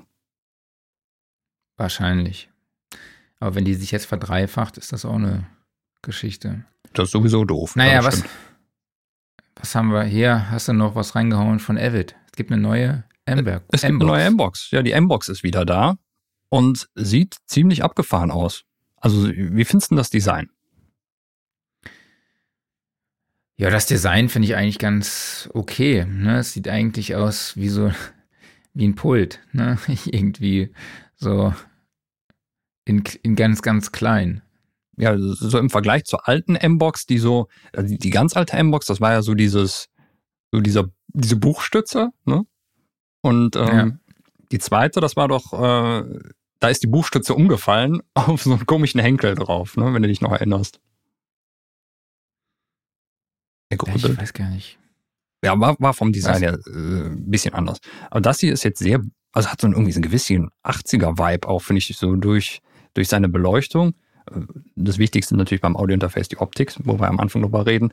Aber wir haben hier einen genau. Pult mit äh, zwei sehr großen Reglern vorne dran und auch oben drauf genug Controls. Da haben wir in unserem Audiointerface-Talk auch drüber gesprochen. Einfach so diese, wenn man ein Pultgehäuse hat, dann ist es natürlich auch schön, einfach viele Controls darauf zu haben, womit man alles steuern kann. Also angefangen halt von, dass du die Preamps darüber fernsteuerst, dass du eben ähm, Monitoring vernünftig erledigen kannst über einen großen Knob mit Mute-Taste, mit Dim-Taste, eine Talkback-Funktion und so weiter und so fort. Du hast ein Metering oben drauf. Und das ist alles sehr, sehr schön gelöst. Persönlich finde ich die beiden Eingänge an der Vorderseite, ja, die sitzen da ein bisschen unglücklich. Das Problem ist, die kannst du eigentlich nirgendwo anders hinpacken, weil die Rückseite ist nämlich voll. Also es gibt mehr als genug Anschlüsse an dem Ding auf, für verschiedenste Sachen. Also äh, angefangen von den Monitoranschlüssen von einem FX-Loop und einem FX-Return, ähm, Anschlüsse für Expression Pedal und so weiter und so fort. dann vier Eingänge mit Preamps, äh, ein SPDIF Ein- und Ausgang, ein ADAT Ein- und Ausgang, MIDI-Schnittstelle und auch noch zwei Kopfhörer Ein- und Ausgänge. Also da ist eigentlich so für alles gesorgt. Ja, und damit ist die Anschlusssektion voll. Und das Einzige, was ich so ein bisschen schade finde, ist der Preis. Also irgendwie 989 Euro.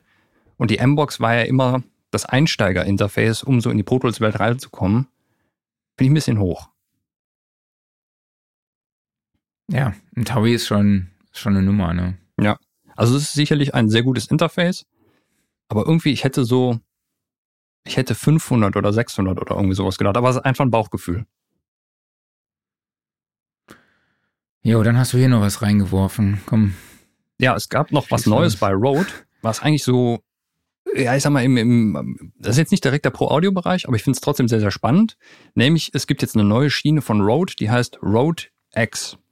Und das ist speziell für Game Streaming, wo ja Audio natürlich auch einfach sehr, sehr wichtig ist. Und sie haben einerseits eine Software vorgestellt, die nennt sich Unify. Die ist ähm, ja, wie, wie so eine Art Mix-Oberfläche für Streamer gedacht. Das heißt also, du hast deine verschiedensten Eingänge, dein Mikro, dein Audio, was über Discord kommt, von deinem PC, von deiner Konsole und so weiter und so fort. Also einfach die verschiedenen Audioquellen, die man für ein Streaming zusammenmischen muss, um es einerseits in den Stream zu schicken, um vielleicht einen anderen Mix auf dem Kopfhörer zu haben oder einen anderen Mix nochmal im Discord drin und so weiter und so fort. Und Unify verspricht das halt relativ äh, angenehm zu lösen und es gibt auch noch eine Effektsektion, womit man dann seinen Sound verbessern kann. Das sind die Sachen, die man zum Beispiel auch aus dem Roadcaster kennt. Diese ähm, von Aphex lizenzierten Algorithmen, also hier den Exciter und Big Bottom und sowas. Das ist da alles mit drin verbaut. Und sollte man eines der beiden neuen Mikros von Rode haben, die nämlich jetzt auch unter Rode X erscheinen, diese haben DSPs eingebaut und die würden dann diese Effekte berechnen. Es gibt jetzt noch das XDM 100, dynamisches Mikro, Krass. und das XCM50 Kondensatormikrofon. Und ja, das XCM50, das sieht so ein bisschen aus wie das NT-USB Mini, in ein bisschen umdesignt. Das äh, XDM100, das sieht mehr neuer aus. Aber ansonsten, es ist, glaube ich, nichts weiter großartig Spezielles daran. Es sind USB-Mikros, eben abgesehen von dieser DSP-Funktion. Aber wie üblich bei Rode-Mikrofonen, glaube ich, da macht man nichts falsch mit. Und ich glaube, das ist eine Sparte, die wird in Zukunft noch sehr, sehr stark ausgebaut werden. Es bleibt spannend. Jo, dann würde ich sagen, machen wir mal Sack zu Mhm. für diese Woche. Nächste Woche sind wir hier wieder am Start mit äh, Lars Deutsch, einem Songwriter, Producer und äh, Filmmusikkomponisten. Aber kleine Zeitänderung, denn wir sind dann um 16 Uhr live. Was ist da denn los? der, der gute Herr lebt in LA und steht dann extra für uns früh morgens auf, um bei Ja. uns hier am Start zu sein. Wäre auch sonst sehr ein bisschen früh. schwierig. Wäre ein bisschen schwierig, genau. Also er steht dann um 7 Uhr für uns hier parat. Ja, andererseits, oder er macht es wie Steve und arbeitet so einfach schön in die Nacht rein und dann morgens um 11 Uhr ist, glaube ich, bei ihm nachts um 2, oder? Ja. Aber Genau. er ist Frühaufsteher, von daher, das passt nicht so in den Tagesfluss rein. Nächste Woche dann um 4. Genau. Bis dahin könnt ihr uns abonnieren und hören, wo ihr uns sowieso schon folgt, nämlich YouTube, Facebook, Spotify, Apple Podcasts und Co. Ihr könnt uns auch bei Instagram folgen, sound.end.recording und immer schön überall die Glocke setzen, damit ihr auch immer benachrichtigt wird, werdet, wenn wir hier eine neue Episode veröffentlichen. Und ja, ansonsten würde ich sagen, wir hören und sehen uns nächste Woche wieder. Macht's gut und bis dann. Genau. Vielen, vielen Dank an euch alle dafür, dass ihr dabei wart. Vielen Dank an dich, Marc, und natürlich auch vielen Dank an Steve. Wir sehen uns nächste Woche. Bis dahin macht's gut und tschüss. Ciao.